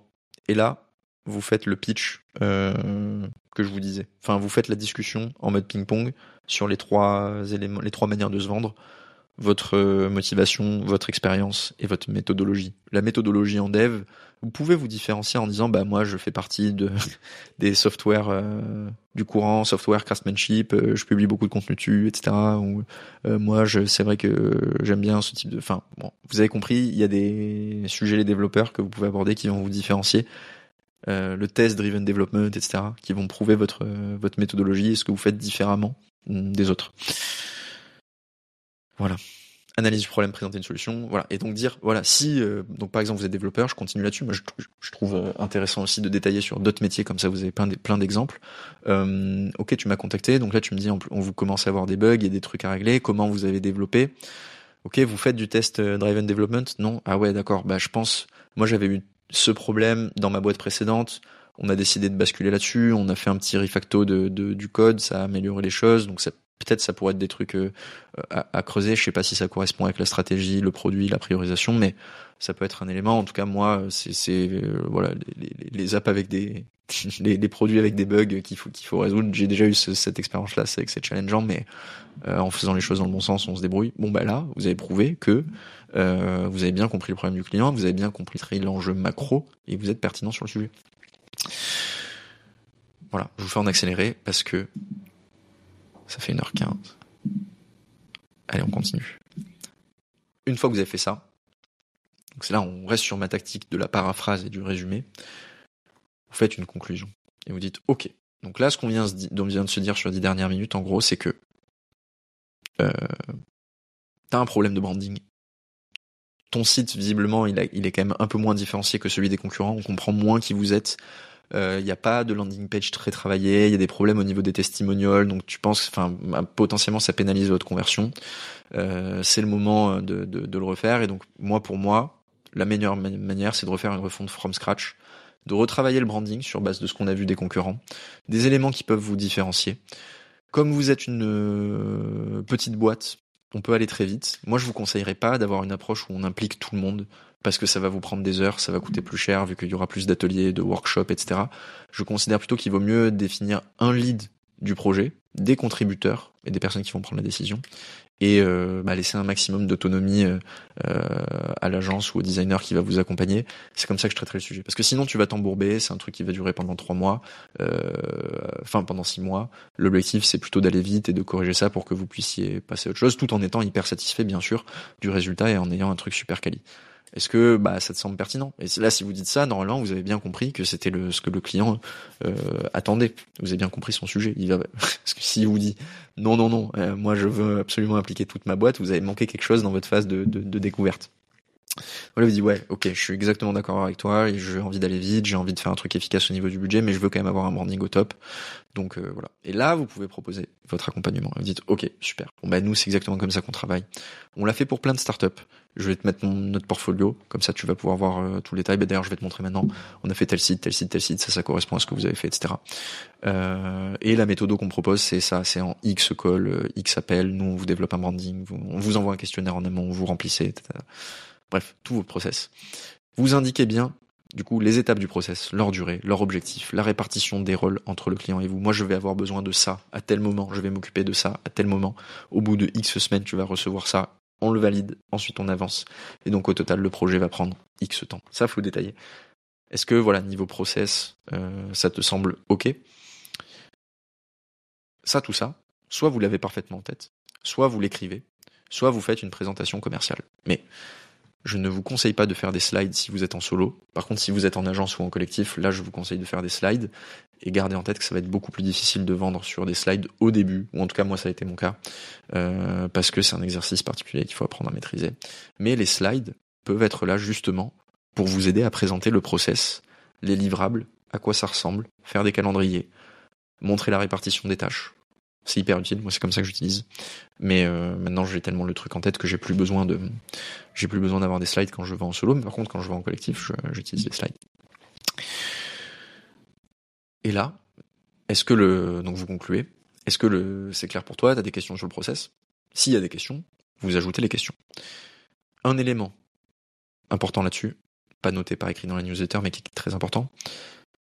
Notez-les ces questions qu'on vous pose tout le temps si, le, si plus de trois fois on vous dit attends j'ai pas bien compris tel truc, notez-le et améliorez soit vos slides soit votre discours. Faut pas qu'il y ait toujours la même incertitude dans l'esprit du client. Vous pouvez consciemment, alors des tactiques avancées, euh, vous pouvez consciemment vous dire je vais laisser telle question pour y répondre comme ça ça fait de la discussion. Mais euh, mais moi je vous conseille pas. Ou en tout cas je vous conseille si c'est des questions mineures. C'est vraiment des détails quoi. Mais si c'est un truc majeur de attends, j'ai pas bien compris. La phase 1 là, tu me dis qu'il va se passer ça ça ça. Donc attends, concrètement, c'est quoi? Bon ben là, il faut retravailler votre pitch, vos slides pour que ce soit plus clair pour le client. Si vous êtes en solo, ne faites pas de slides. Hein. Euh, on est bien d'accord. Sauf si vous en avez des projets très chers. Voilà, vous avez compris. Il y a quand même des exceptions aussi. Hein. Une fois que le client dit OK, très clair pour moi niveau process. Soit il vous demande le budget immédiatement soit vous annoncez le budget. Ok, bah écoute, moi pour... Donc là, comment annoncer le budget? Moi, j'y reviens juste après. je fais un peu de teasing. Soit, vous avez une tactique que j'ai que j'ai testée, qui est euh, de dire, ok, bah super, bah t'as besoin de quoi maintenant pour avancer? Mais vous n'avez pas donné le budget, donc vous savez très bien qu'il va pas pouvoir dire, euh, bah c'est bon, on part, vu qu'il n'y a pas le budget. Donc il va dire, bah il me faudrait un devis, il me faudrait une proposition, j'ai besoin du budget. Et là, vous dites, ok, bah très simple, nous on a standard, c'est tel prix, etc. Euh, si c'est pas standard, vous faites en live la simulation, vous donnez le prix en live, vous envoyez pas le prix euh, par email après dire oh bon bah écoute je t'enverrai le prix euh, comme ça c'est très clair. Mais attends, euh, c'est pas clair du tout. Le, client il lui manque une info cruciale, c'est est-ce que est-ce que j'ai de quoi me payer ce prestataire qui m'a qui m'a convaincu? C'est hyper important. J'ai fait un truc avec un call avec un comptable, peut-être que tu m'écoutes, qui m'a fait le coup. Il m'a pas dit combien ça allait me coûter pendant le call. Et ça, bon, c'est pas très grave c'est pas le critère final de décision, mais c'est des petits détails qui accumulés font que c'est plus ou moins euh, bah, votre process de vente, il est plus ou moins bien géré. Euh, voilà. Voilà, voilà. Je suis en train de me rendre compte que j'ai pas parlé à fond dans le micro. J'espère que c'est bon quand même. J'espère que le son va être ok. Euh... Bon, bref. De toute façon, c'est déjà tourné. Ça fait 1h20. Euh, c'est comme ça. Ensuite, donc la petite tactique, je vous disais de quoi tu as besoin pour, avancer, c'est pas mal parce que ça remet de la discussion. Alors que si vous annoncez le budget tout de suite, ça peut être un peu abrupt. Mais moi, euh, je préfère utiliser la tactique que je vous ai teasée tout à l'heure, c'est de reprendre tout ce que j'ai présenté au niveau du process, de dire donc ça, ça, ça, ça, ça, ça, ça, la phase 1 qui contient tel élément, tel élément, tel élément, tel élément. La phase 2 qui contient tel élément, tel élément, tel élément, tel élément et puis tel truc qui contient tel élément. Le total, le package, c'est 15 000 euros ou 12 000 euros. Bon, bah là, le prospect, ok, il va faire Ah oui, ok. Et alors là, c'est un truc que j'ai lu et que j'ai appliqué et que je trouve excellent. C'est vous ne parlez pas tant que le prospect ne vous répond pas. Et alors, 90% des cas que j'ai observés, il va vous répondre en moins de 5 secondes. Il va dire Ok, euh, très clair. Je vous dis ce que je réponds à ça juste après. Soit il va vous dire, euh, il va mettre du temps. Ça m'est arrivé une ou deux fois. Le prospect met vraiment du temps. le prospect met vraiment du temps, mais genre 15 secondes de blanc, quoi. Et alors là, je peux vous dire que moi, au bout de 5 secondes, je suis là, dans tous les cas, tu peux essayer de me faire le coup, dans tous les cas, je vais pas parler avant toi. et, euh, et en fait, vous pouvez être sûr que les prospects qui vont attendre longtemps, c'est parce qu'ils savent négocier des prix. C'est parce qu'ils connaissent la technique du je dois laisser le, prestataire se justifier sur son prix. Ils la connaissent cette technique. Donc ils sont en train d'essayer de vous mindfucker. Et donc ne les laissez pas faire ça. Donc moi, le moment où si, le prospect met plus de 5 secondes, je sais, je sais que ça fait partie des, des, rares prospects qui est bon, euh, qui est bon, qui connaît la tactique et qui est en train d'essayer de vous mindfucker. Et donc là, en fait, il y a un petit instant de connexion intellectuelle qui est ok, t'as compris que j'avais compris, tu vas pas m'avoir, parle, euh, c'est terminé. Et donc ça, vous pouvez le désamorcer très simplement, vous parlez pas. Et vous attendez, mais il va finir par parler. Et voilà, le plus long, je pense, c'était une quinzaine, une vingtaine de secondes. et très marrant. Et moi, dans ma tête, du coup, au bout de cinq secondes, c'était bon, ok, j'ai compris que, t'avais, que, que tu connaissais la tactique, tu vas pas me la faire. Une heure de question, je suis mindfuck, c'est comme ça, je lâche pas. J'ai lu dans un bouquin qu'il fallait pas parler en premier, et je vais pas me faire avoir. Et donc, euh, et donc c'est passé tout seul. Et j'ai plus envie de rire qu'autre chose. Et, euh, et voilà. Ensuite, là, il va vous dire OK. Souvent, il va vous dire OK, je vois. Là, j'ai une petite technique. Je dis est-ce que ça correspond à ce que tu avais en tête? Super question pour me lancer des fleurs. J'ai peur d'être imbuvable dans ce podcast. Super question parce que euh, il va vous dire oui, oui, ça correspond globalement, euh, ça me semble, ça me semble justifié. À ce moment-là, vous êtes ok il va pas pouvoir vous faire la question du budget. Il va, va pas pouvoir vous dire c'est pour une question de budget que j'ai pas bossé avec toi. Ou si vous le dites, c'est faux. Ou alors, il va vous dire bah écoute, c'est un peu plus cher que ce à quoi je m'attendais. Et alors là, dites ouais, je comprends, bah c'est vrai que de toute façon, tu auras toujours des prestataires euh, moins chers. Maintenant, euh, moi, voilà, le niveau de standard que je mets, c'est ça, ça, ça, ça, ça. Et vous pouvez justifier par le niveau de qualité de vos livrables ou par le niveau de, de clients avec lesquels vous avez bossé que, bah effectivement, vous êtes plus cher que la moyenne du marché et euh, ou pas hein, d'ailleurs, mais euh, parce que vous n'avez pas besoin d'être très cher pour être à 10 000 euros par mois. Je précise.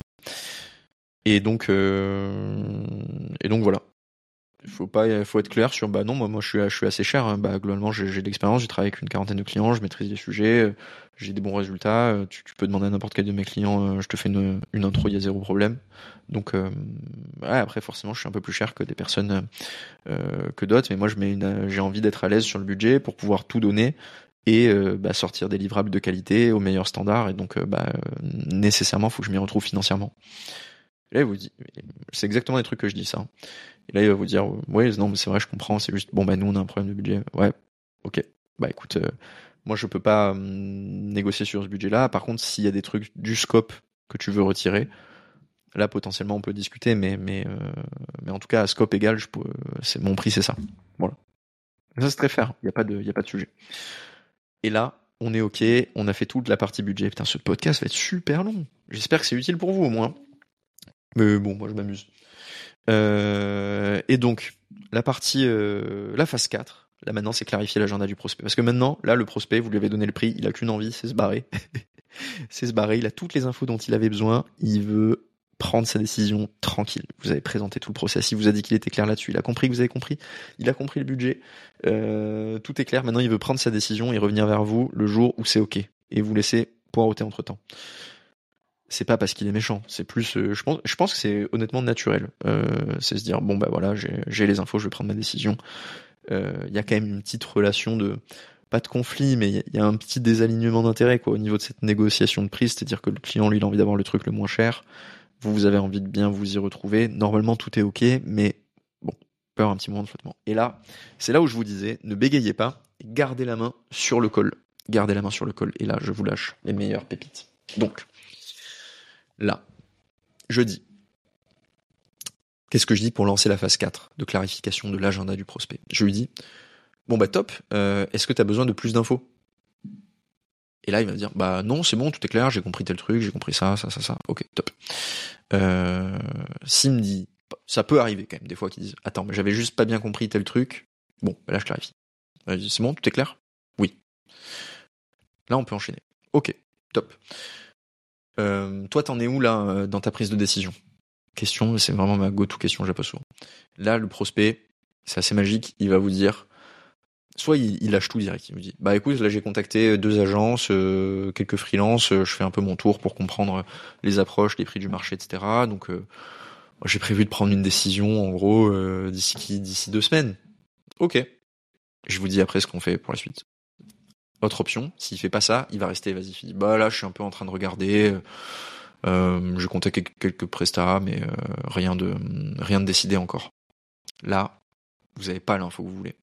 Donc là, je vais euh, je vais du coup creuser. Soit je dis, t'as contacté qui d'autre comme type euh, de prestataire? Et là il va dire bah des agences, des freelances, etc. Ok, on regroupe avec l'option 1. Soit je dis à ce moment-là, j'ai pas encore eu la timeline, je vais dire, et tu voulais prendre ta décision, euh, tu voulais prendre ta décision, non, pardon, pardon. Tu voulais prendre ta décision quand? Je vais la poser s'il m'a pas dit à ce moment-là quand il voulait prendre sa décision. Mais je la pose pas tout de suite. D'abord, je lui dis, ok, donc tu as contacté ta, prestataire, c'est quoi le, les éléments que tu vas regarder en priorité pour faire ton choix selon toi? Et là, pareil, soit il vous dit, euh, soit il vous dit, bah écoute, il, vous lâche tout, pareil. Il vous dit bah honnêtement moi c'est mon fit, euh, mon fit avec le avec le freelance ou avec l'agence. Je veux quelqu'un qui comprenne bien vos enjeux, nos enjeux, donc ça va être sur principalement humain quoi comme choix. Première option, en général, c'est ça. Deuxième option, c'est bah moi j'ai envie de quelqu'un qui connaisse vraiment les problématiques et euh, qui soit chaud sur le sujet. Donc euh, ça va se baser sur les références, les études de cas, etc. Ok, vous avez l'info. Soit avoir 3, bah honnêtement c'est le budget, moi c'est le truc principal, je suis un peu limité sur le budget, donc euh, j'ai besoin de quelqu'un qui hit euh, dessus. Je vous dis quoi répondre aux trois euh, parties. Ah, mais je vais pas vous dire dans ce podcast. Est-ce que je vous fais le coup? Est-ce que je vous dis aller dans la newsletter comme ça Je récupère votre email et je vous envoie tous les week-ends du contenu à forte valeur ajoutée? Non, je vais pas vous faire le coup. Euh, option 1, donc il vous a dit c'est le fit et la compréhension du besoin. Là normalement, si vous avez suivi la méthode, c'est pour vous. C'est vous qui gagnez le projet. Sauf si vous avez chié quelque part. Mais normalement, c'est pour vous. Donc là, pas besoin de forcer. Vous dites ok, bah super, euh, bah j'espère que l'approche t'a plu, etc. Et on passe à la dernière question. Qui sera sûr savoir quand le prospect prend sa décision. Si c'est l'option 2, donc c'est-à-dire c'est les expériences passées, les études de cas, ok. Là, vous devez rentrer en mode pitch. Enfin pitch. Vous devez rentrer en mode je me vends avec les trois manières, les trois manières qu'on a citées plus haut. Elles reviennent toujours. La première manière, on a dit que c'était vendre sa motivation. Deuxième manière, vendre son expérience. Troisième manière, vendre sa méthodologie. La méthode, on l'a déjà vendue. Mais il reste la motivation et il reste les expériences. Donc là, c'est votre moment pour dire, ok, bah moi par exemple, euh, bah si ça peut t'aider à prendre ta décision, j'ai ce projet-là qui correspond bien. J'avais fait tel truc, il y avait telle problématique, on avait fait ça, le client était super content. Euh, j'ai fait une étude de cas, je te l'envoie. Là, pépite, vous êtes bien sur la bonne voie. Euh, c'est ce qu'il faut. Soit vous dites, ok, bah, bah top, bah écoute, euh, si vous avez pas ça, peut-être vous avez pas ça, vous avez pas cette étude de cas, etc. Si vous avez pas l'étude de cas, il faut la faire. Voilà, profitez-en.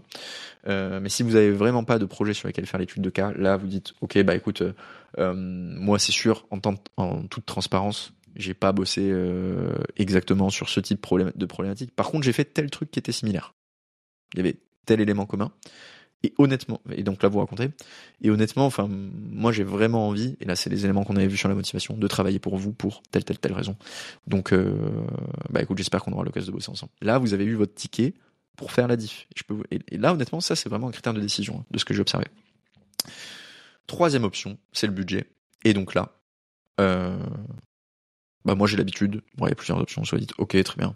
Moi j'ai l'habitude de dire ok bon bah en toute transparence si tu parles, enfin je serai pas le freelance le moins cher, ça c'est sûr. Maintenant, euh, ce qu'il faut comparer, c'est le niveau de qualité des livrables et aussi la vitesse de et aussi le niveau d'expérience qui va t'aider à prendre des décisions plus rapidement. C'est-à-dire que même si tu bosses avec quelqu'un de plus cher, s'il se trompe pendant trois mois, tu vas perdre trois mois. Mais si tu bosses avec moi, j'ai déjà vu ce problème, j'ai déjà traité, donc je vais aller beaucoup plus vite. Et donc là, j'ai pas baissé mon budget, mais je lui fais comprendre que ça va quand même être moins cher de travailler avec moi. Bon, et puis s'il veut pas, il veut pas. Et là, à ce moment-là, je suis pas, je suis pas triste d'avoir perdu le projet puisque c'est pour une question de budget. C'est la seule raison valable. Mais si c'est vrai, si c'est vrai que c'est uniquement pour le budget, parce que souvent le budget, ça peut cacher une autre raison, euh, c'est que vous n'avez pas été assez précis sur votre projet. Et je vais vous prendre un exemple. Une fois, j'ai eu un SaaS qui m'a contacté pour bosser avec le, le, le collectif j'ai pitché le truc, etc. J'ai pas posé cette question de quel va être votre critère de décision. Et au bout d'une semaine, je le connaissais en plus. Hein, euh, peut-être que tu, je sais pas s'il écoute, mais euh, peut-être que tu te reconnais. Et, et après, il m'a dit bon bah écoute, on a décidé d'avancer avec un freelance. Il m'a pas dit pourquoi. Donc je lui dit bon, euh, je, je, serais curieux d'avoir ton feedback quand même. Pour qu'est-ce qui a joué, c'est quoi l'élément de décision? Il a dit sur la phase 1, c'était deux fois moins cher. Et ça avait l'air d'être, euh, enfin, c'était deux fois moins cher sur la phase 1, donc on a préféré bosser avec un freelance en direct. Et là, depuis, depuis ça, j'ai intégré dans mon discours, quand quelqu'un me dit qu'il a contacté des freelances et que son critère numéro un, c'est le budget, je lui dis, nécessairement, enfin, c'est forcément le cas, il y aura toujours des freelances qui vont être moins chers sur cette phase-là. Mais, il faut que tu compares un niveau de livrable égal. C'est-à-dire, avec moi, tu es garanti d'avoir la visibilité complète sur tous les mots-clés, etc.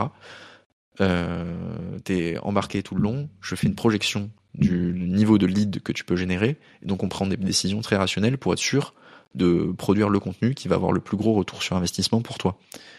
Ok, tu peux potentiellement bosser avec quelqu'un qui va te le faire moins cher, mais ça va pas nécessairement être le même travail exactement derrière. Et bah, si t'es à l'aise et que tu dis qu'il est vraiment bon, go. Mais si t'es pas à l'aise, pour moi, tu peux perdre de l'argent finalement à, à, à, opter pour cette décision. Il sait que vous êtes biaisé, etc. Mais ça va trotter dans la tête. Voilà. C'est quand même pas mal. J'arrête de regarder le temps maintenant. Je termine tranquille. Euh... Et donc là, dernière question, une fois qu'on a fait tout ça, juste pour avoir un peu de visibilité, quand est-ce que tu voulais prendre ta décision? Et là, je conclue là-dessus, c'est ma dernière question. Parce que je veux savoir quand est-ce qu'il veut décider. Et si c'est vraiment pas et qu'il n'arrive pas à me donner une date, c'est que il est pas clair au niveau du projet. Et donc là, toutes ces infos qu'on a listées, je conclus, sur t'en es où dans ta prise de décision, donc ça c'est avec qui tu discutes. Qu'est-ce que tu vas regarder pour faire ton choix en priorité? Quand est-ce que tu vas prendre ta décision? Ça vous permet, un, de balayer les objections, traiter toutes les objections non dites de votre client. Il va pas vous dire directement, ok, euh, mais là j'ai un autre truc qui est moins cher, c'est quoi la différence avec toi? Il y a très peu de prospects qui vont vous dire ça, c'est à vous de le détecter. Donc ça, ces questions-là, elles vous permettent de détecter ça et de les traiter. Et et donc, vous avez normalement une très bonne visibilité sur est-ce que, euh, oui ou non, vous avez une chance de gagner ce, ce deal. Mais vous allez voir, hein, honnêtement, tester, et ça a tout changé. récapitulatif de l'échange par email, là je conclue en disant je t'envoie un récap par email avec toutes les approches et le budget. Là c'est hyper important, je vous enverrai peut-être le, le template d'email que j'utilise, mais j'ai un récap global de mon approche et des témoignages dedans. Et je mets un élément personnalisé. Et je l'envoie juste après l'email et je dis je te l'envoie d'ici ce soir, euh, juste après le rendez-vous. Et je dis je te l'envoie d'ici ce soir et je l'envoie immédiatement. Donc 90% des cas. Enfin immédiatement, au bout de 10 minutes quoi. Voilà, comme ça je reboucle avec ce que je vous disais au début, faire des promesses, les tenir pour montrer que vous êtes fiable. Voilà. La collection de tactiques sales, vous allez voir la newsletter, comme ça vous les trouverez. Il y a plein de petits détails euh, que vous pouvez utiliser. Euh, hop, Et ensuite, les erreurs à ne pas commettre. Je vous les liste et vous allez bien capter. Euh, se présenter en premier. Voilà, j'ai vu plein de freelances faire ça, ou d'agences aussi. Commencer le call. Salut machin, comment tu vas? Ok, très bien. Bah écoute, si tu veux, je, me présente en premier, puis après je te laisse me parler de, de ton business. Donc, euh, tac, tac, tac. Et là, vous vous présentez. Non. euh, parfois ça passe, mais honnêtement, de ce que j'ai vu de l'extérieur, moi je ressens un peu comme un moment de malaise, quoi. Ça donne l'impression que vous parlez de vous en premier. Euh, et le, pour avoir été dans les chaussures du client, quand ça m'arrivait, je me disais putain mais quand est-ce que je vais parler en fait? Pour peu que ce soit un peu long, je me disais mais quand est-ce que je vais parler? Et là c'est quasiment sûr que je vais pas bosser avec ce prestataire, quasiment sûr. Premier point. Deuxième point, laisser le, le prospect cadrer le call. Ça on en a déjà parlé, c'est vous qui devez prendre le lead. Troisième point, sauter l'étape résolution de problème. Donc ce serait vous dire ok mais la résolution de problème, ce qu'il a dit, ça s'applique pas à mon business euh, moi, à la place, je me présente et je présente mes projets précédents. Et si le client veut travailler avec moi, il travaille avec moi. Bon, bah écoutez, euh, je suis certain, certain que vous pouvez adapter ce sujet résolution de problème dans votre cas spécifique. Et je vous l'ai montré avec le, le, le, les sites internet, par exemple, que c'était pas nécessairement une résolution de problème, mais plus une présentation d'approche. Et je vous l'ai montré aussi avec le, le, le, cas de développeur. Ça marche pour, pour tout, quasiment tout. Quasiment tout, tout, tout. Euh, et votre taux de closing sera vraiment meilleur. Parce que ça donne l'impression que vous, que vous faites une approche personnalisée, même si c'est pas exactement le cas. Quatrième point. Pensez que le client risque de partir avec vos secrets. Euh, ouais, alors là, franchement, j'ai aussi des freelances que j'ai vu dire euh, dire ouais c'est difficile l'école parce que en fait si tu donnes trop d'infos après le client il se barre et il garde la stratégie et il fait tout tout seul. alors là je suis désolé mais si, vous vous dites ça vous êtes dans le mauvais état d'esprit. Euh, au pire au pire vous avez raison. Au pire vous avez raison. Il va y avoir 10% des clients qui vont partir avec la stratégie. Mais si vous signez les 90% qui restent au lieu de 20%, ben vous avez tout gagné. Donc faut pas avoir le verre, euh, enfin faut pas avoir cette vision-là. Elle est, elle est assez mauvaise. Et moi je peux vous dire de retour d'expérience que je donne vraiment énormément de valeur. Honnêtement, euh, je pense que ça pourrait être des calls payants. Hein. Euh, très concrètement, je donne vraiment beaucoup d'infos. L'école payant que je fais de coaching, ça dure plus longtemps, donc il y a encore plus d'infos mais je dirais que c'est 50%. Enfin voilà, les appels de découverte, euh, j'en fais de moins en moins, il y en a quasiment plus. Mais euh, quand j'en fais, c'est 50 voire 60% de la valeur que je peux apporter sur euh, sur un call payant. C'est juste sur un call payant, je je me mets vraiment au travail sur un fichier Excel, etc. Là, je fais pas ça. Mais mais sinon, honnêtement, je donne énormément de valeur et c'est ce qui permet de closer beaucoup. Donc voilà, n'ayez pas une vision une vision pessimiste, vous dire ah, le client il va il va il va m'arnaquer. Non non, c'est pas grave pas grave qu'on vous arnaque, euh, vous allez, en faisant les choses bien, vous allez attirer des prospects qui sont intéressants avec lesquels vous, êtes, vous allez travailler et vous allez vous-même vous préserver. Mais est-ce que, en fait, je peux retourner la question, quoi. Est-ce que vous avez envie de travailler avec un client qui aurait pu partir avec vos secrets, euh, avec votre méthode, gratuitement? Quelqu'un qui a cet état d'esprit-là. Est-ce que vous avez vraiment envie de bosser avec lui? Bon ben moi je sais que la réponse est non. Donc je préfère faire un autofiltre. Je lui donne tout. S'il veut me, s'il veut partir, qu'il parte. Et en vrai votre votre votre valeur, elle doit pas être dans le, la détention de secret, elle doit être dans l'exécution. Et ensuite la cinquième erreur que j'ai notée, c'est partir du call avant d'avoir clarifié l'état d'esprit du prospect. Ça c'était la phase 4 que je vous décrivais avec toutes les questions là, euh, les trois questions. Euh, euh, où t'en es dans ton process de décision C'est quoi ton critère euh, Comment est-ce que quel va être le critère principal sur lequel tu vas te baser? Et quand est-ce que tu penses prendre, ta décision? Hyper hyper important. Voilà. Euh, et là on a tout vu. Donc conclusion euh, vous avez vu. C'est quoi la psychologie d'un client d'un prospect quand il vous contacte? C'est quoi les trois manières de se vendre que vous devez travailler en filigrane de votre call? Comment est-ce que vous devez structurer votre votre votre process de vente? Pourquoi est-ce que c'est pas bien de faire, enfin pourquoi est-ce que c'est pas optimal de faire plusieurs calls, etc. et d'accepter de faire des calls avec tout le monde? Sauf, il y a une exception quand même, c'est si vous avez pas assez de leads, faites des calls avec tout le monde. Ne faites pas la star euh, si vous avez euh, du temps. En fait, le, le, ça se gagne le fait de pouvoir euh, refuser des, des, calls. il faut être suffisamment occupé par ailleurs. Comment vous pouvez structurer votre appel de vente? Et là, honnêtement, bah, je vous ai tout donné. Hein. C'est, exactement comme ça que moi je structure mes appels. Euh, et ça marche hyper bien. Et c'est des trucs que j'ai testés et que j'ai mis six mois à développer. Quoi. Et après, les erreurs à éviter, ça on a vu, c'est un petit résumé de l'ensemble. Les tactiques commerciales, vous allez sur la newsletter et vous récupérez tout. J'espère que ça vous a plu au global. J'aimerais ajouter une question, euh, une section questions-réponses potentiellement euh, la semaine prochaine. Donc si vous avez des questions, vous m'envoyez un message. Et surtout, si l'épisode vous a plu, je vois qu'il est un peu long. Euh, du coup, il fait 1h42, 1h45 au total avec la, la, la conclusion. Si l'épisode vous a plu, vraiment, vous m'envoyez un message euh, sur LinkedIn et vous me dites que ça vous a plu et, et potentiellement ce que vous allez appliquer. Euh, et au contraire, du coup, mon, inquiétude, c'est si vous trouvez ça trop long ou si vous pensez que même encore en termes de structure, c'est pas optimal pour, digérer, faites un peu l'arbitrage quand même de vous dire euh, oui, c'est un truc pas monté. Euh, bref, vous m'avez compris. Euh, voilà, dites-moi ce que vous en avez pensé au niveau structure par rapport à l'épisode précédent plutôt.